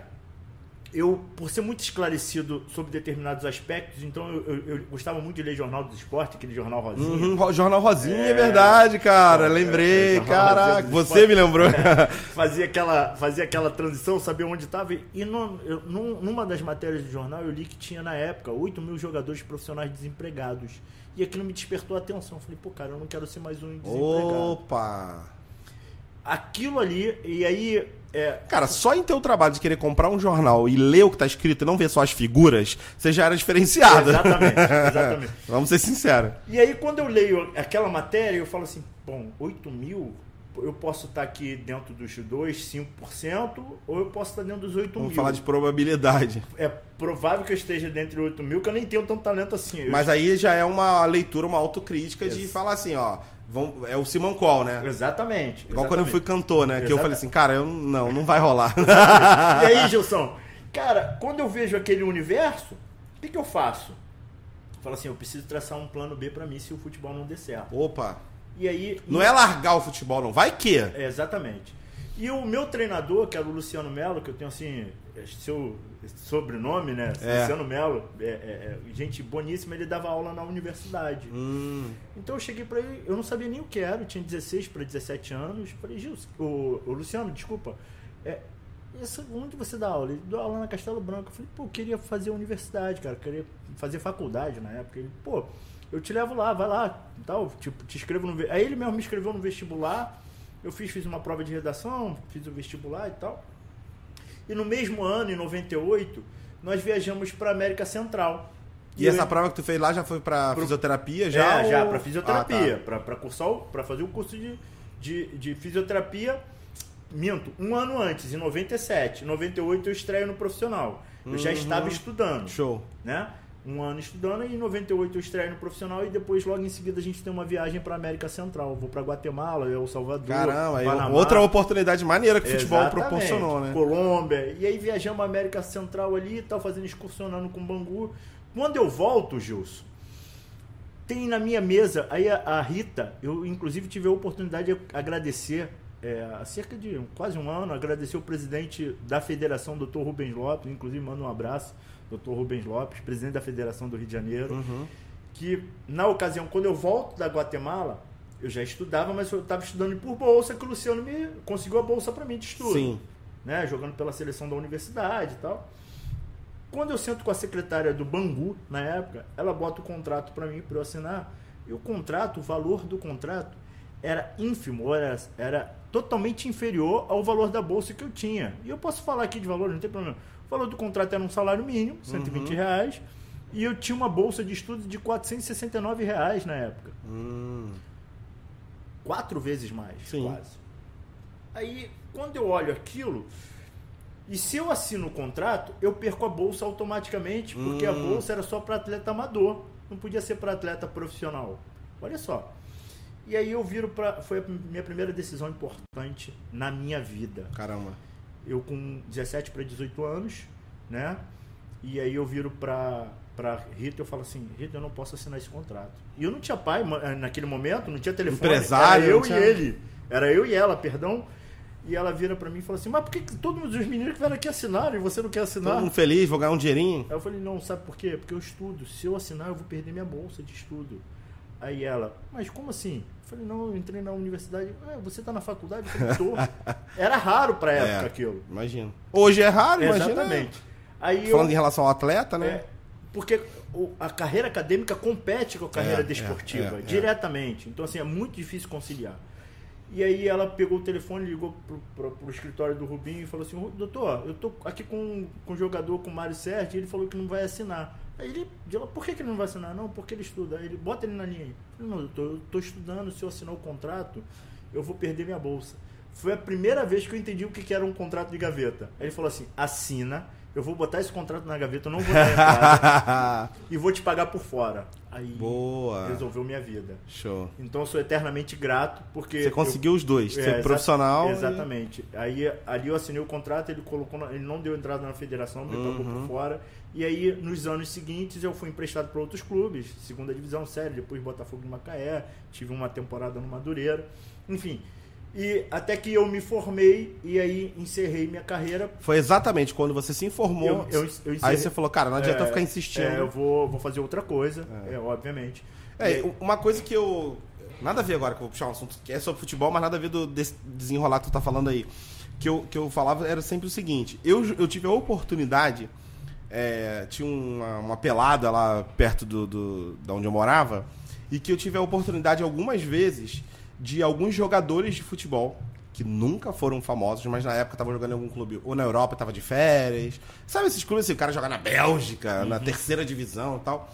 E meu primo também, meu primo Júnior, mandar um abraço pro meu primo, Rafael Júnior, que também é, foi atleta até do Vasco, acho que juvenil, juniores, enfim. Jogou até na época do Léo Lima, antes de ser profissional, tal, que ele falava muito, cara, esse cara é animal, porque nas bases ali o Léo Lima era o, o cara e tal. Léo- Tipo, Léo Lima e Souza. É, isso aí. E aí o que acontece? E aí, usando o exemplo vou- desses dois jogadores, um que eu não lembro, acho que era Bruno Leite, sei lá, não lembro. Era um cara aí que jogou na Europa e tal, mas só em time de terceira divisão, não sei o que lá, da Europa. E o meu primo. Cara, às vezes as pessoas falam assim: ah, o meu filho joga bola. Cara, joga bola mesmo. Porque presta atenção, os caras, meu primo, não chegou ao profissional. E esse cara que jogava lá na Europa no profissional, na terceira divisão. Irmão, era o seguinte: se botasse o cara sozinho contra o- os outros cinco, na pelada, tô falando peladeira, o cara ganhava. O cara sozinho, muda, se tinha cinco na linha ou dez, não importa, ô Mário. O cara dominava tudo e o time dele sempre é o que ganhava na pelada. A, a diferença era grotesca. Aí eu falava assim: imagina um Neymar. É, Imagina muito um craque de futebol. Porque assim, aí às vezes o cara tá ali na peladinha, o cara faz dois, três gols, o cara se ilude e acha que vai ser jogador de futebol. Irmão, o nível, a discrepância é, absurda. Meu primo até hoje, você vê. é, sei lá quantos anos ele deixou de jogar futebol, que ele nem profissionalizou. Se eu estiver falando besteira aqui, Júnior, me desculpa. Mas eu acho que ele não foi profissional, acho que foi até juniores. Até hoje, aonde ele joga, ele se destaca abs... A não ser que ele esteja com um monte de jogador, que nem ele joga. Aí, aí, aí é que para. É que para. Mas se for pelada, peladeira, todo mundo. Se botar ele no time, acabou. Acabou. E às vezes eu vejo muita gente deixando, às vezes, de não buscar um projeto paralelo, de estudar, fazer o que tu, que tu tá falando é é uma coisa que acaba inspirando muita gente. Porque o cara tem a ilusão, mas o cara nem na pelada ele se destaca tanto assim, cara, não, não vai dar, vai dar ruim pra ele. Tô falando besteira, ou Não, faz não, tá, é, sentido. faz, faz todo sentido. O, o futebol tem algumas verdades, né? E aí verdades que a gente chama de verdades absolutas, e tem outras que são é, histórias sem H, Sim. né? É, é, é, na verdade, é muito comum a gente ver no universo do futebol é, algumas alusões e comparações que são discrepantes exatamente por conta disso. É, eu acredito em duas variáveis importantes no futebol. Aliás, são três variáveis. É, é, habilidade, ou seja, competência, né? habilidades ou competências, treinamento, condicionamento né? e oportunidade. Boa. Então são três variáveis. Precisa que- é, ter essas três ali. Exatamente. E aí não acredito em sorte, na verdade, é, é, até porque eu sabia quando eu comecei a jogar futebol, eu sabia que eu chegaria a jogador, é, Uhum. é, seria atleta profissional de futebol. Então assim, juntando isso, é, se construiu mitos, porque o futebol é muito folclórico, né? Então se constrói é, é, é, mitos em torno do esporte propriamente dito.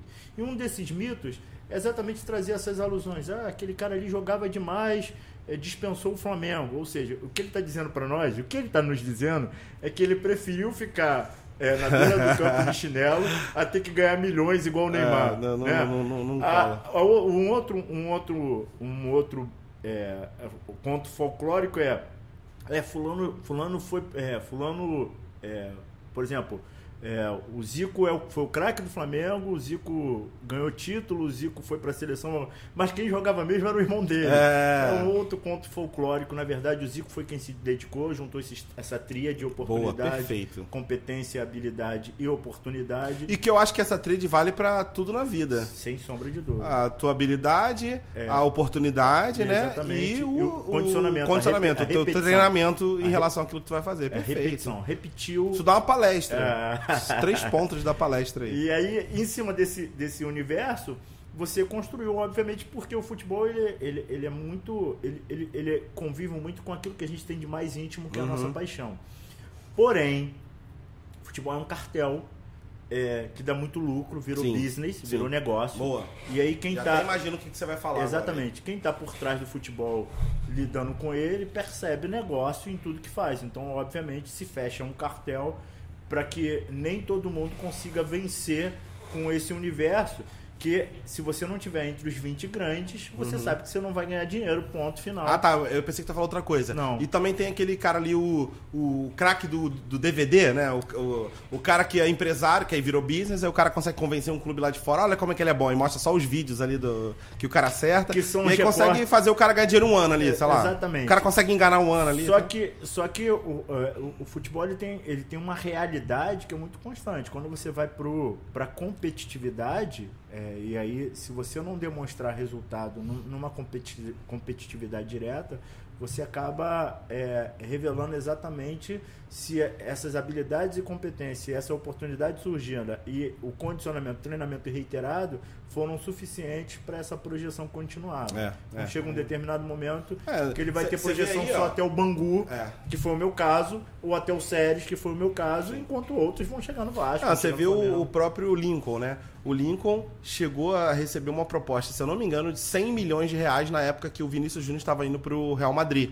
Aí o Flamengo, tipo, não, não, vamos segurar, esperar. Já tá vendendo o Vinícius Júnior, já tá entrando uma grana, não vamos vender o Lincoln, não. Hoje tá difícil de vender o Lincoln por 40 milhões e ele tá. Voltou agora, ele foi integrado com o Sub-20. Então. Tiraram ele do profissional. São essas a oportunidade que, que perdeu. Exatamente. Porque o Lincoln podia estar rico e, se, você não quiser, jogou bem, se você não jogou. pode falar do outro, do próprio Gabigol. O Gabigol, Sim. Gabigol, na verdade, ele no final do Mundial, ele teve, apesar de não ter ganho ali a- o, o Mundial junto ao Flamengo, ele teve oportunidades milionárias de sair. Não sabia. teve oportunidades milionárias de sair e ele resolveu ficar. Ou seja, ele se contundiu, já contrataram outra altura, mais É. jovem que É verdade.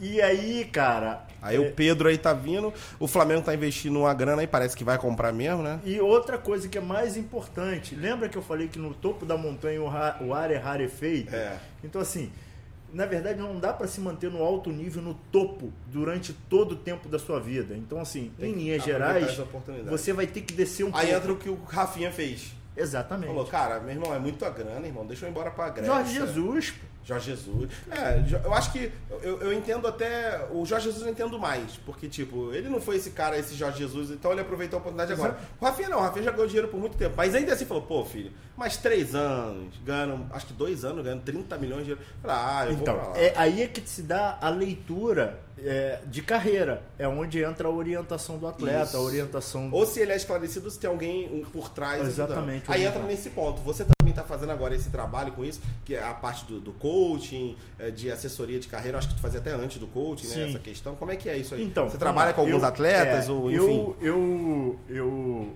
eu, eu vou começar lá atrás, né? Eu, eu joguei futebol e aí logo em seguida eu tive um primo, que é um primo famoso. Que eu- Ah, é, vamos é, entender é, por que, que o nome é Mário Love, né? Não é, que é É. o nome, eu que te, te apresentei é. como Mário Love. é meu primo famoso, que eu tenho um orgulho, tenho um carinho, tenho uma estima enorme. Ele começa também a, a, a, jogar e por sinal tinha muito mais talento que eu, tanto é que chegou no alto nível do futebol, chegou a seleção. Não, não, na verdade é igual o Zico. Na verdade, quem tinha talento era o Mário e o Wagner Love. na verdade, e, e aí, é, reconhecer isso é, é parte é. do sucesso. Maturidade sua, e, pô. E, exatamente. E, e, e eu, a gente tá falando do Wagner Love. É, exatamente. E aí, quando o Wagner começa a ter projeção, o Wagner chutava bem com as duas pernas e tal, começa a ter desempenhar talento, aí vai pro Campo Grande, depois vai pro Bangu. E depois eu, eu mesmo, e aí eu posso falar com muita propriedade, falo com o seu Erci, falo com o Evandro, que até hoje o Evandro é o empresário do Wagner. Hum. Levo o Wagner, apresento o Evandro e o Roberto Teixeira. E aí é, acaba que o Wagner começa a, a, a, começaram a fazer um trabalho específico com o Wagner de projeção, João Lemeu, Julinho, Roberto Teixeira, que é uma rapaziada que jogou futebol profissional também da Zona Oeste, né, do, do Rio de Janeiro. E aí o Wagner começa a ter uma aparição muito, muito, muito perpicaz, muito eficiente. E aí já no sub-17 ele já começa a se destacar, vai para o São Paulo, do São Paulo ele vai para o Palmeiras, é, saído do Campo Grande e no Palmeiras ele tem a grande projeção da carreira dele. Depois vai para fora e, e, Aí vai para fora para fazer grana. Né? Exatamente. Né? E depois Flamengo. Ou o cara explode pro mundo ou o cara só faz muito dinheiro lá fora. Exatamente. E aí quando ele vai para fora, ele vai pro, pro, leste europeu, que é onde tá a grana hoje na Europa. Não tem tradição de futebol, mas tem grana. Exatamente. E aí vai pra Rússia, ele faz carreira na Rússia durante, sei lá, 5, 10 anos. Turquia também jogou não? Jogou na Turquia, Turquia. enfim. E aí o, o, leste europeu e o Oriente Médio é onde se localiza um reduto financeiro muito, muito grande, né? Sobre, sobre vários aspectos. E aí, quando ele, ele faz grana, ele volta para o Brasil e aí começa a jogar em clubes de projeção é, internacionalmente, que é o Flamengo e o próprio Corinthians, e até uma outra passagem pelo, pelo Palmeiras. Bom, e aí, quando, quando eu, eu, eu, eu começo a trabalhar com futebol, exatamente vislumbrando a possibilidade de algumas alianças, né? Dentro daquilo que eu tenho também de Aproveitar as oportunidades. Exatamente. E hoje, hoje a gente tem um outro primo, que é primo meu e do, do Love também, que está na Espanha, voltou ah, agora, é? é, tá jogando na quarta divisão da Espanha, voltou agora para o Brasil, que é o Rodrigo. Tem um outro jogador que eu cuido da carreira também, que é o Dodô, que está na Letônia. Legal. Que são jogadores que não tiveram assim um, um, uma, uma expressão midiática, mas que estão abrindo portas, Sim. abrindo mecanismos. E dá para ganhar um dinheirinho também. Exatamente. E principalmente, Gilce, aquilo que a gente fala de construindo pontes de conhecimento, ou seja, de network, rede de relacionamento. E, e quando eu percebi que esses jogadores em algum momento estavam tendo uma dificuldade de adaptação, aí é quando eu sou apresentado ao curso de coach, né? Sim. Do Americas Coach, claro. E aí e aí eu resolvo fazer o curso exatamente para entender um pouquinho da mentalidade, do comportamento humano, do entendimento desse gerenciamento das emoções, que eu acho importantíssimo. E eu vou pro, pro America's Coach naquele momento entendendo que eu precisava ter autoconhecimento para que eu pudesse ensinar os outros também Sim. como lidar com suas emoções. E foi assim, é, foi um divisor de águas na minha vida. E aí eu não, não preciso dizer isso aqui publicamente, mas faço questão de constar que o entendimento, a leitura, o aprendizado que eu obtive no America's Coach não só me ajudou na minha vida como, como indivíduo, é, mas também a, a, a, transmitir informação talvez para centenas, quiçá milhares de pessoas que vão estar nos ouvindo, vão estar, Sim, obviamente, prestando atenção nesse conteúdo nosso. E aí, é, passar um pouquinho das informações que é de entendimento humano para mim foi importantíssimo, principalmente nessa carreira. Mas ainda não, eu, não é uma carreira sólida na minha vida. Você está faz, tá, é, fazendo um trabalho e você está semeando. Exatamente mas que eu, eu tenho. E que é tão importante, né, cara? Porque o, o, jogador, às vezes, ele não tem. Ele acaba não conseguindo fazer o que você fez, que é uma. construir uma vida paralela, ele acaba focando mais, aí o cara começa a ter uma carreira, começa a ganhar uma grana diferenciada, e às vezes não tem sabedoria. Então, assim, ele até consegue durante, sei lá, 15 anos, 20 anos é uma carreira de jogador, não sei quanto tempo mais ou menos é a média, é, ele até consegue viver uma vida boa. Mas às vezes ele esquece que ele vai parar de jogar e ele não vai receber mais nada. E aí, como que vai ser a vida dele pós, né? No, no final? Eu costumo dizer, Gilson. E o trabalho, o teu trabalho trabalho, o trabalho do, do cara que vai fazer esse acompanhamento de carreira, é fazer com que ele tenha essa vida boa pro resto da vida. Exatamente. Eu costumo dizer o seguinte: se o cara ganhou muito dinheiro com futebol, ele tem que me procurar. Se ele não ganhou, aí é que ele tem que me procurar mesmo. boa, boa, gostei. Porque gostei. É, eu sei os caminhos pro cara que não ganhou dinheiro, pô. É. Porque foi o meu caso. Então, assim, É, em linhas é. gerais, eu consigo dividir um pouquinho dessa experiência É. com ele. É, e, e uma coisa bacana, é, eu, eu, eu, eu faço alguns estudos de alguns atletas, principalmente estudo de comportamento. Por exemplo, é, é, você sabe que é, nós somos casados, né? Pais. E toda vez que a gente tem um problema de Ó, relação... só uh, ele é É, casado com a com a. Tatiana e eu É sou verdade. casado com a Fabiana.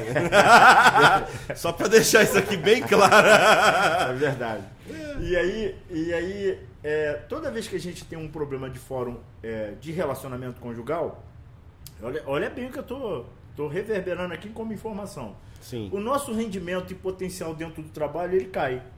Né? Boa, boa, claro, influencia. E nós somos maduros o suficiente, não temos uma exposição pública e nem somos midiáticos. Isso, isso. Ponto. Né? Mas o nosso rendimento cai, você fica com pensamento, né? frustrações, expectativas sobre resolução.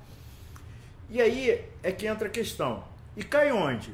Você pode deixar de fechar uma venda, pode deixar de passar um conteúdo para um aluno, pode deixar de transmitir uma informação. Então, os seus erros serão pontuais. Uhum. No caso do Neymar, ele vai errar o pênalti se ele tiver um problema de conjugal. Puta merda. E é vale verdade. milhões. Então esse cara precisa estar com a cabeça totalmente, e aí entra a blindagem emocional, É, é. para que ele tenha sucesso e êxito, porque não envolve só o Neymar, envolve É. milhões. É, eu costumo dizer que as pessoas ficam lá falando, ah, o Neymar, o Neymar ganha tanto dinheiro e fica de bobeirinha, fica não sei o que. Eu falo assim, gente, você não suportaria ficar 48 horas, 24 horas na pele do Neymar.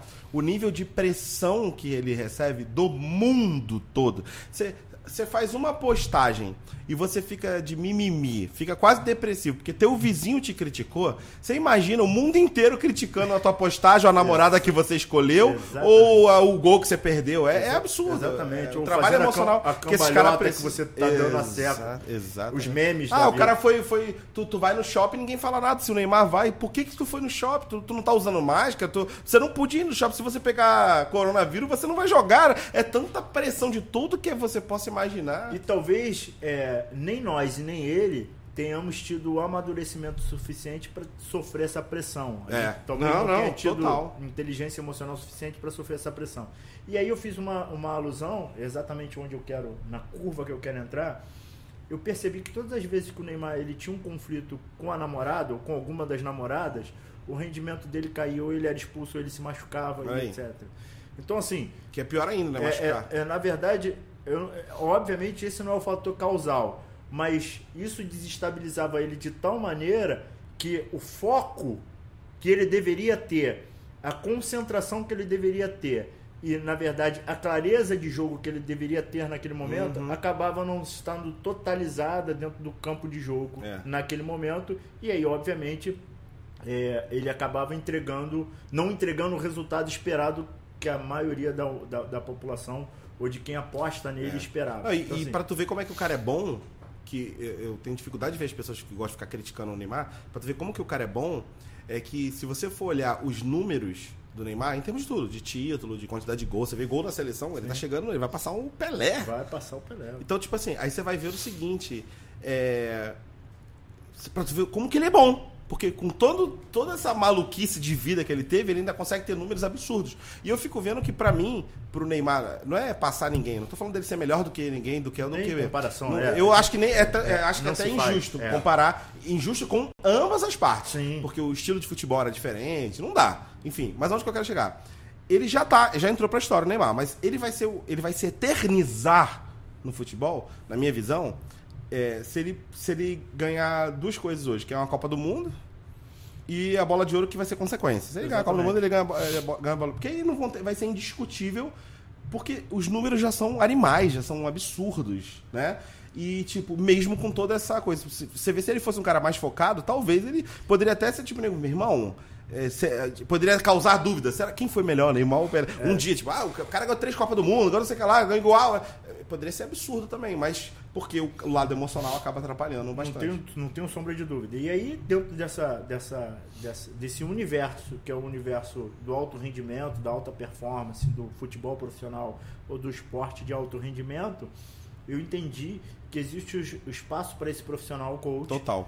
É, que na verdade. Tinha um é, coach na equipe do Jorge Jesus sim, no sim, ano passado, sim, o Flamengo sim. ganhou lá tudo lá. É, e aí, quando eu digo, quando eu obviamente reverbero em espaço, eu estou dizendo o seguinte: que na verdade esse profissional ele deve estar tá construindo uma relação com o atleta o quanto antes, né? ou, ou seja na iniciação é, seja na reformulação de, de personalidade, uhum. de identidade, de mentalidade, ou seja na continuidade para que ele atinja o foco, as metas que ele estabelecer. E eu vou trazer uma alusão: o tiro de meta que o goleiro dá, ele não tem esse nome à toa, cara. Ele hum. não tem esse tiro de meta, é para acertar o alvo. Entende? Olha aí, é, a meta. É, exatamente. O nome não é tiro de meta por acaso. Então, e, e essa meta, ela é, tem que ser alcançada exatamente porque se resultar em, em gol, esse tiro de meta foi eficiente. Boa. Esse Boa. alvo foi eficiente. É verdade, é verdade. Não, e assim, e eu acho que também tem que haver uma mudança de mentalidade no, no futebol, no mercado, tanto das instituições, dos clubes, quanto uh, dos próprios jogadores. Né? Acho mais fácil começar pelos clubes, pela, pelo nível de instrução da maioria dos jogadores, que é, é mais difícil mesmo. O cara acaba ficando ali, não, não, estudou direito, não abriu a mente, e acaba ficando cercado de pessoas que decidem por ele. Essa, essa é a verdade. Exatamente. Mas, por exemplo, uh, um clube ter a visão de falar assim: ah, eu quero contratar um coach para trabalhar o emocional da minha galera. Um coach. Porque tem, tem psicólogo, tem tal. Mas eu tô falando assim, começar a entender o, o, o, o como o mercado da, do desenvolvimento humano está se movendo, para o cara ver o que, que pode Deixa ser mais fazer uma alusão. Isso aconteceu, isso aconteceu exatamente com o setor de comunicação do clube. Antes, antes, década de 50, 60, não se tinha assessoria de comunicação, Boa. correto? Depois, o clube passou a ter a, a, a, a assessoria de comunicação. Depois, o, o, cada atleta passou a ter o seu assessor. Seu próprio, é isso aí. Você, assessor você de imprensa. E depois o assessor de imprensa passou a ter um assessor. Olha. Para assessorar esse atleta. É, é, como o mercado se desenvolve. Então, é. assim, porque entenderam que quando terminava o jogo, saía é, muitas informações que poderiam prejudicar é, e contextualizar marcas, inclusive. É. Né? Porque imagina. É igual a evolução também dessa questão. Você, até, é, se você for ver, antigamente o assessor de imprensa era um jornalista.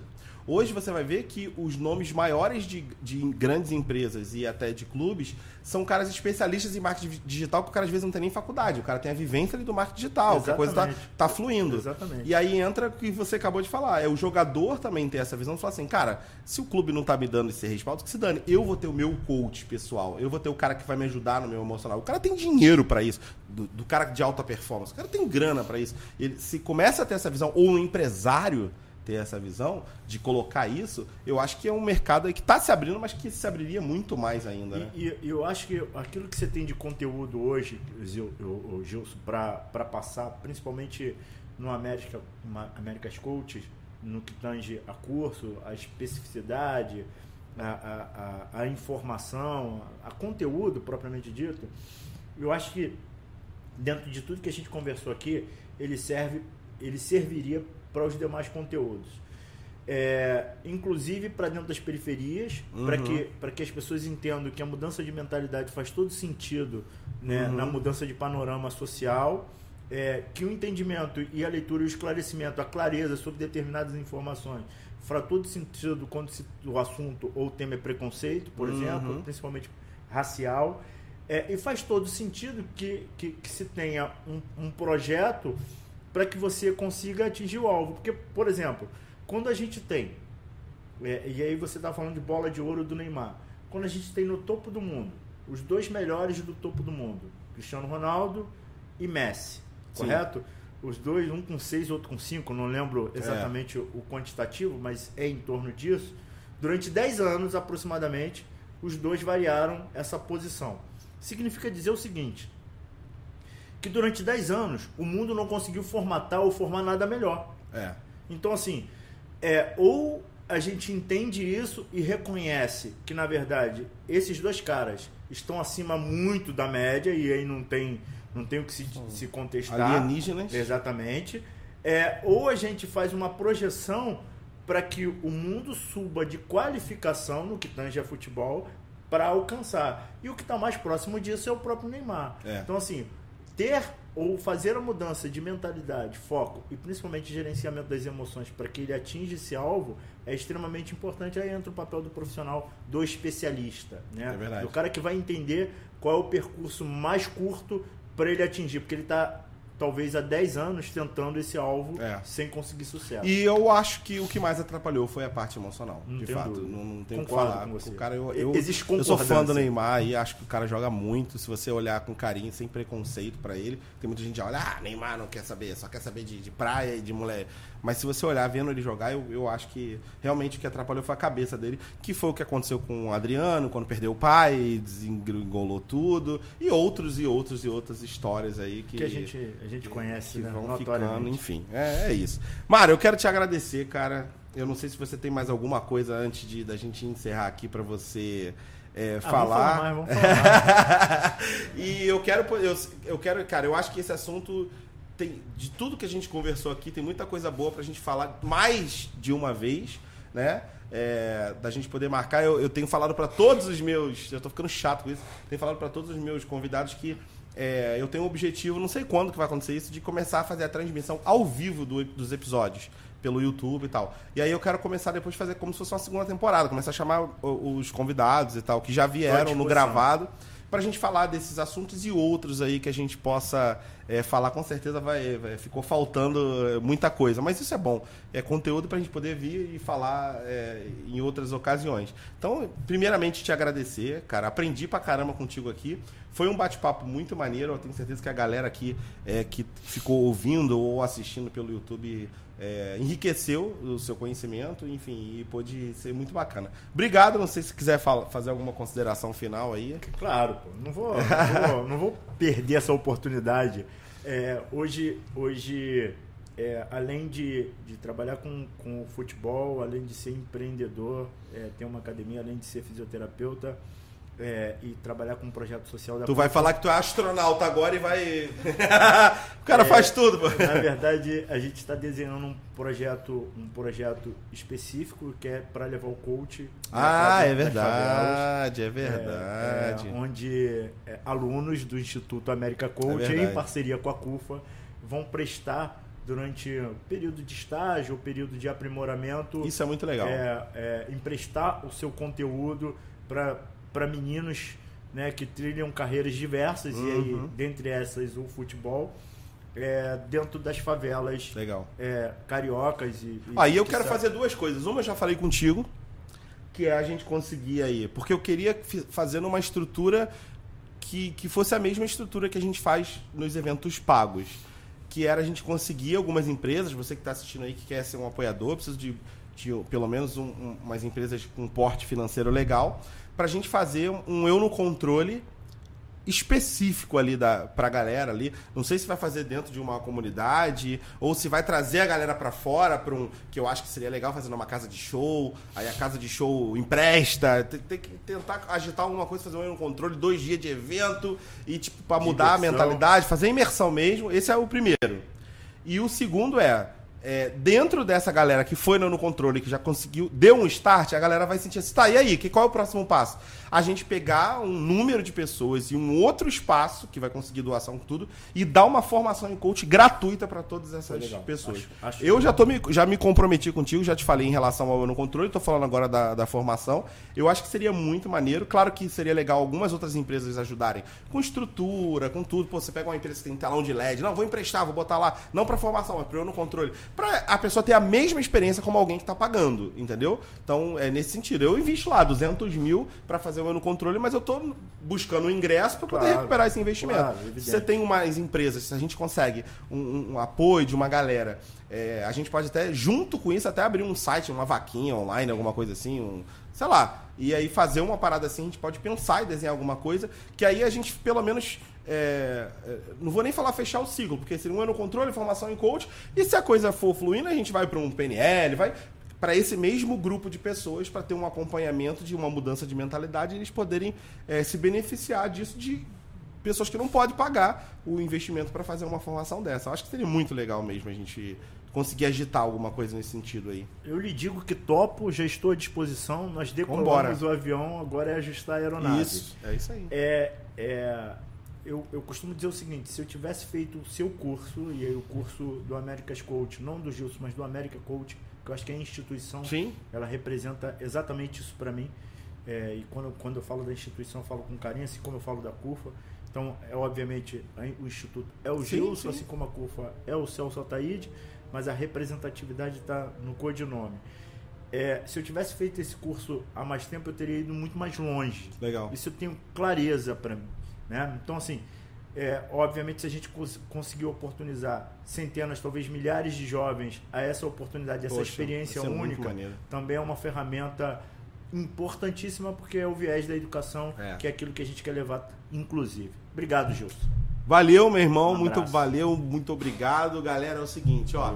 Cara, o, o podcast tá ficando cada vez sensacional, né? É isso aí, cara. Ó, você tem que me ajudar compartilhando, deixando seu comentário. Tudo isso faz com que as plataformas aí uh, de streaming, o YouTube, possam levar esse conteúdo para mais pessoas, a gente poder ter mais inscritos, mais gente uh, fazendo parte, a gente aumentar essa comunidade, né? E quanto mais a gente conseguir crescer, eu já falei aqui que o meu objetivo não é ganhar dinheiro com esse podcast, é eu reinvestir. Então, se o YouTube começa a gente monetizar, a gente nem pode, gente, só a partir de mil inscritos que a gente vai conseguir isso. Começa a monetizar, começa a coisa a fluir, cara, a gente vai reinvestir, aumentando a estrutura, aumentando o estúdio e trazendo mais pessoas. Tem várias pessoas que vão olhar lá. Deixa eu ver quantas visualizações tem. Deixa eu ver, não é? Para claro. poder chegar aqui. Então, assim, a gente já está agendado com muita gente muito legal. E eu tenho certeza que vocês vão ter aí uh, sempre conteúdo de qualidade. Eu amei o episódio de hoje, foi muito maneiro mesmo. Enfim, até o próximo episódio. Um abraço a todos. Valeu, galera.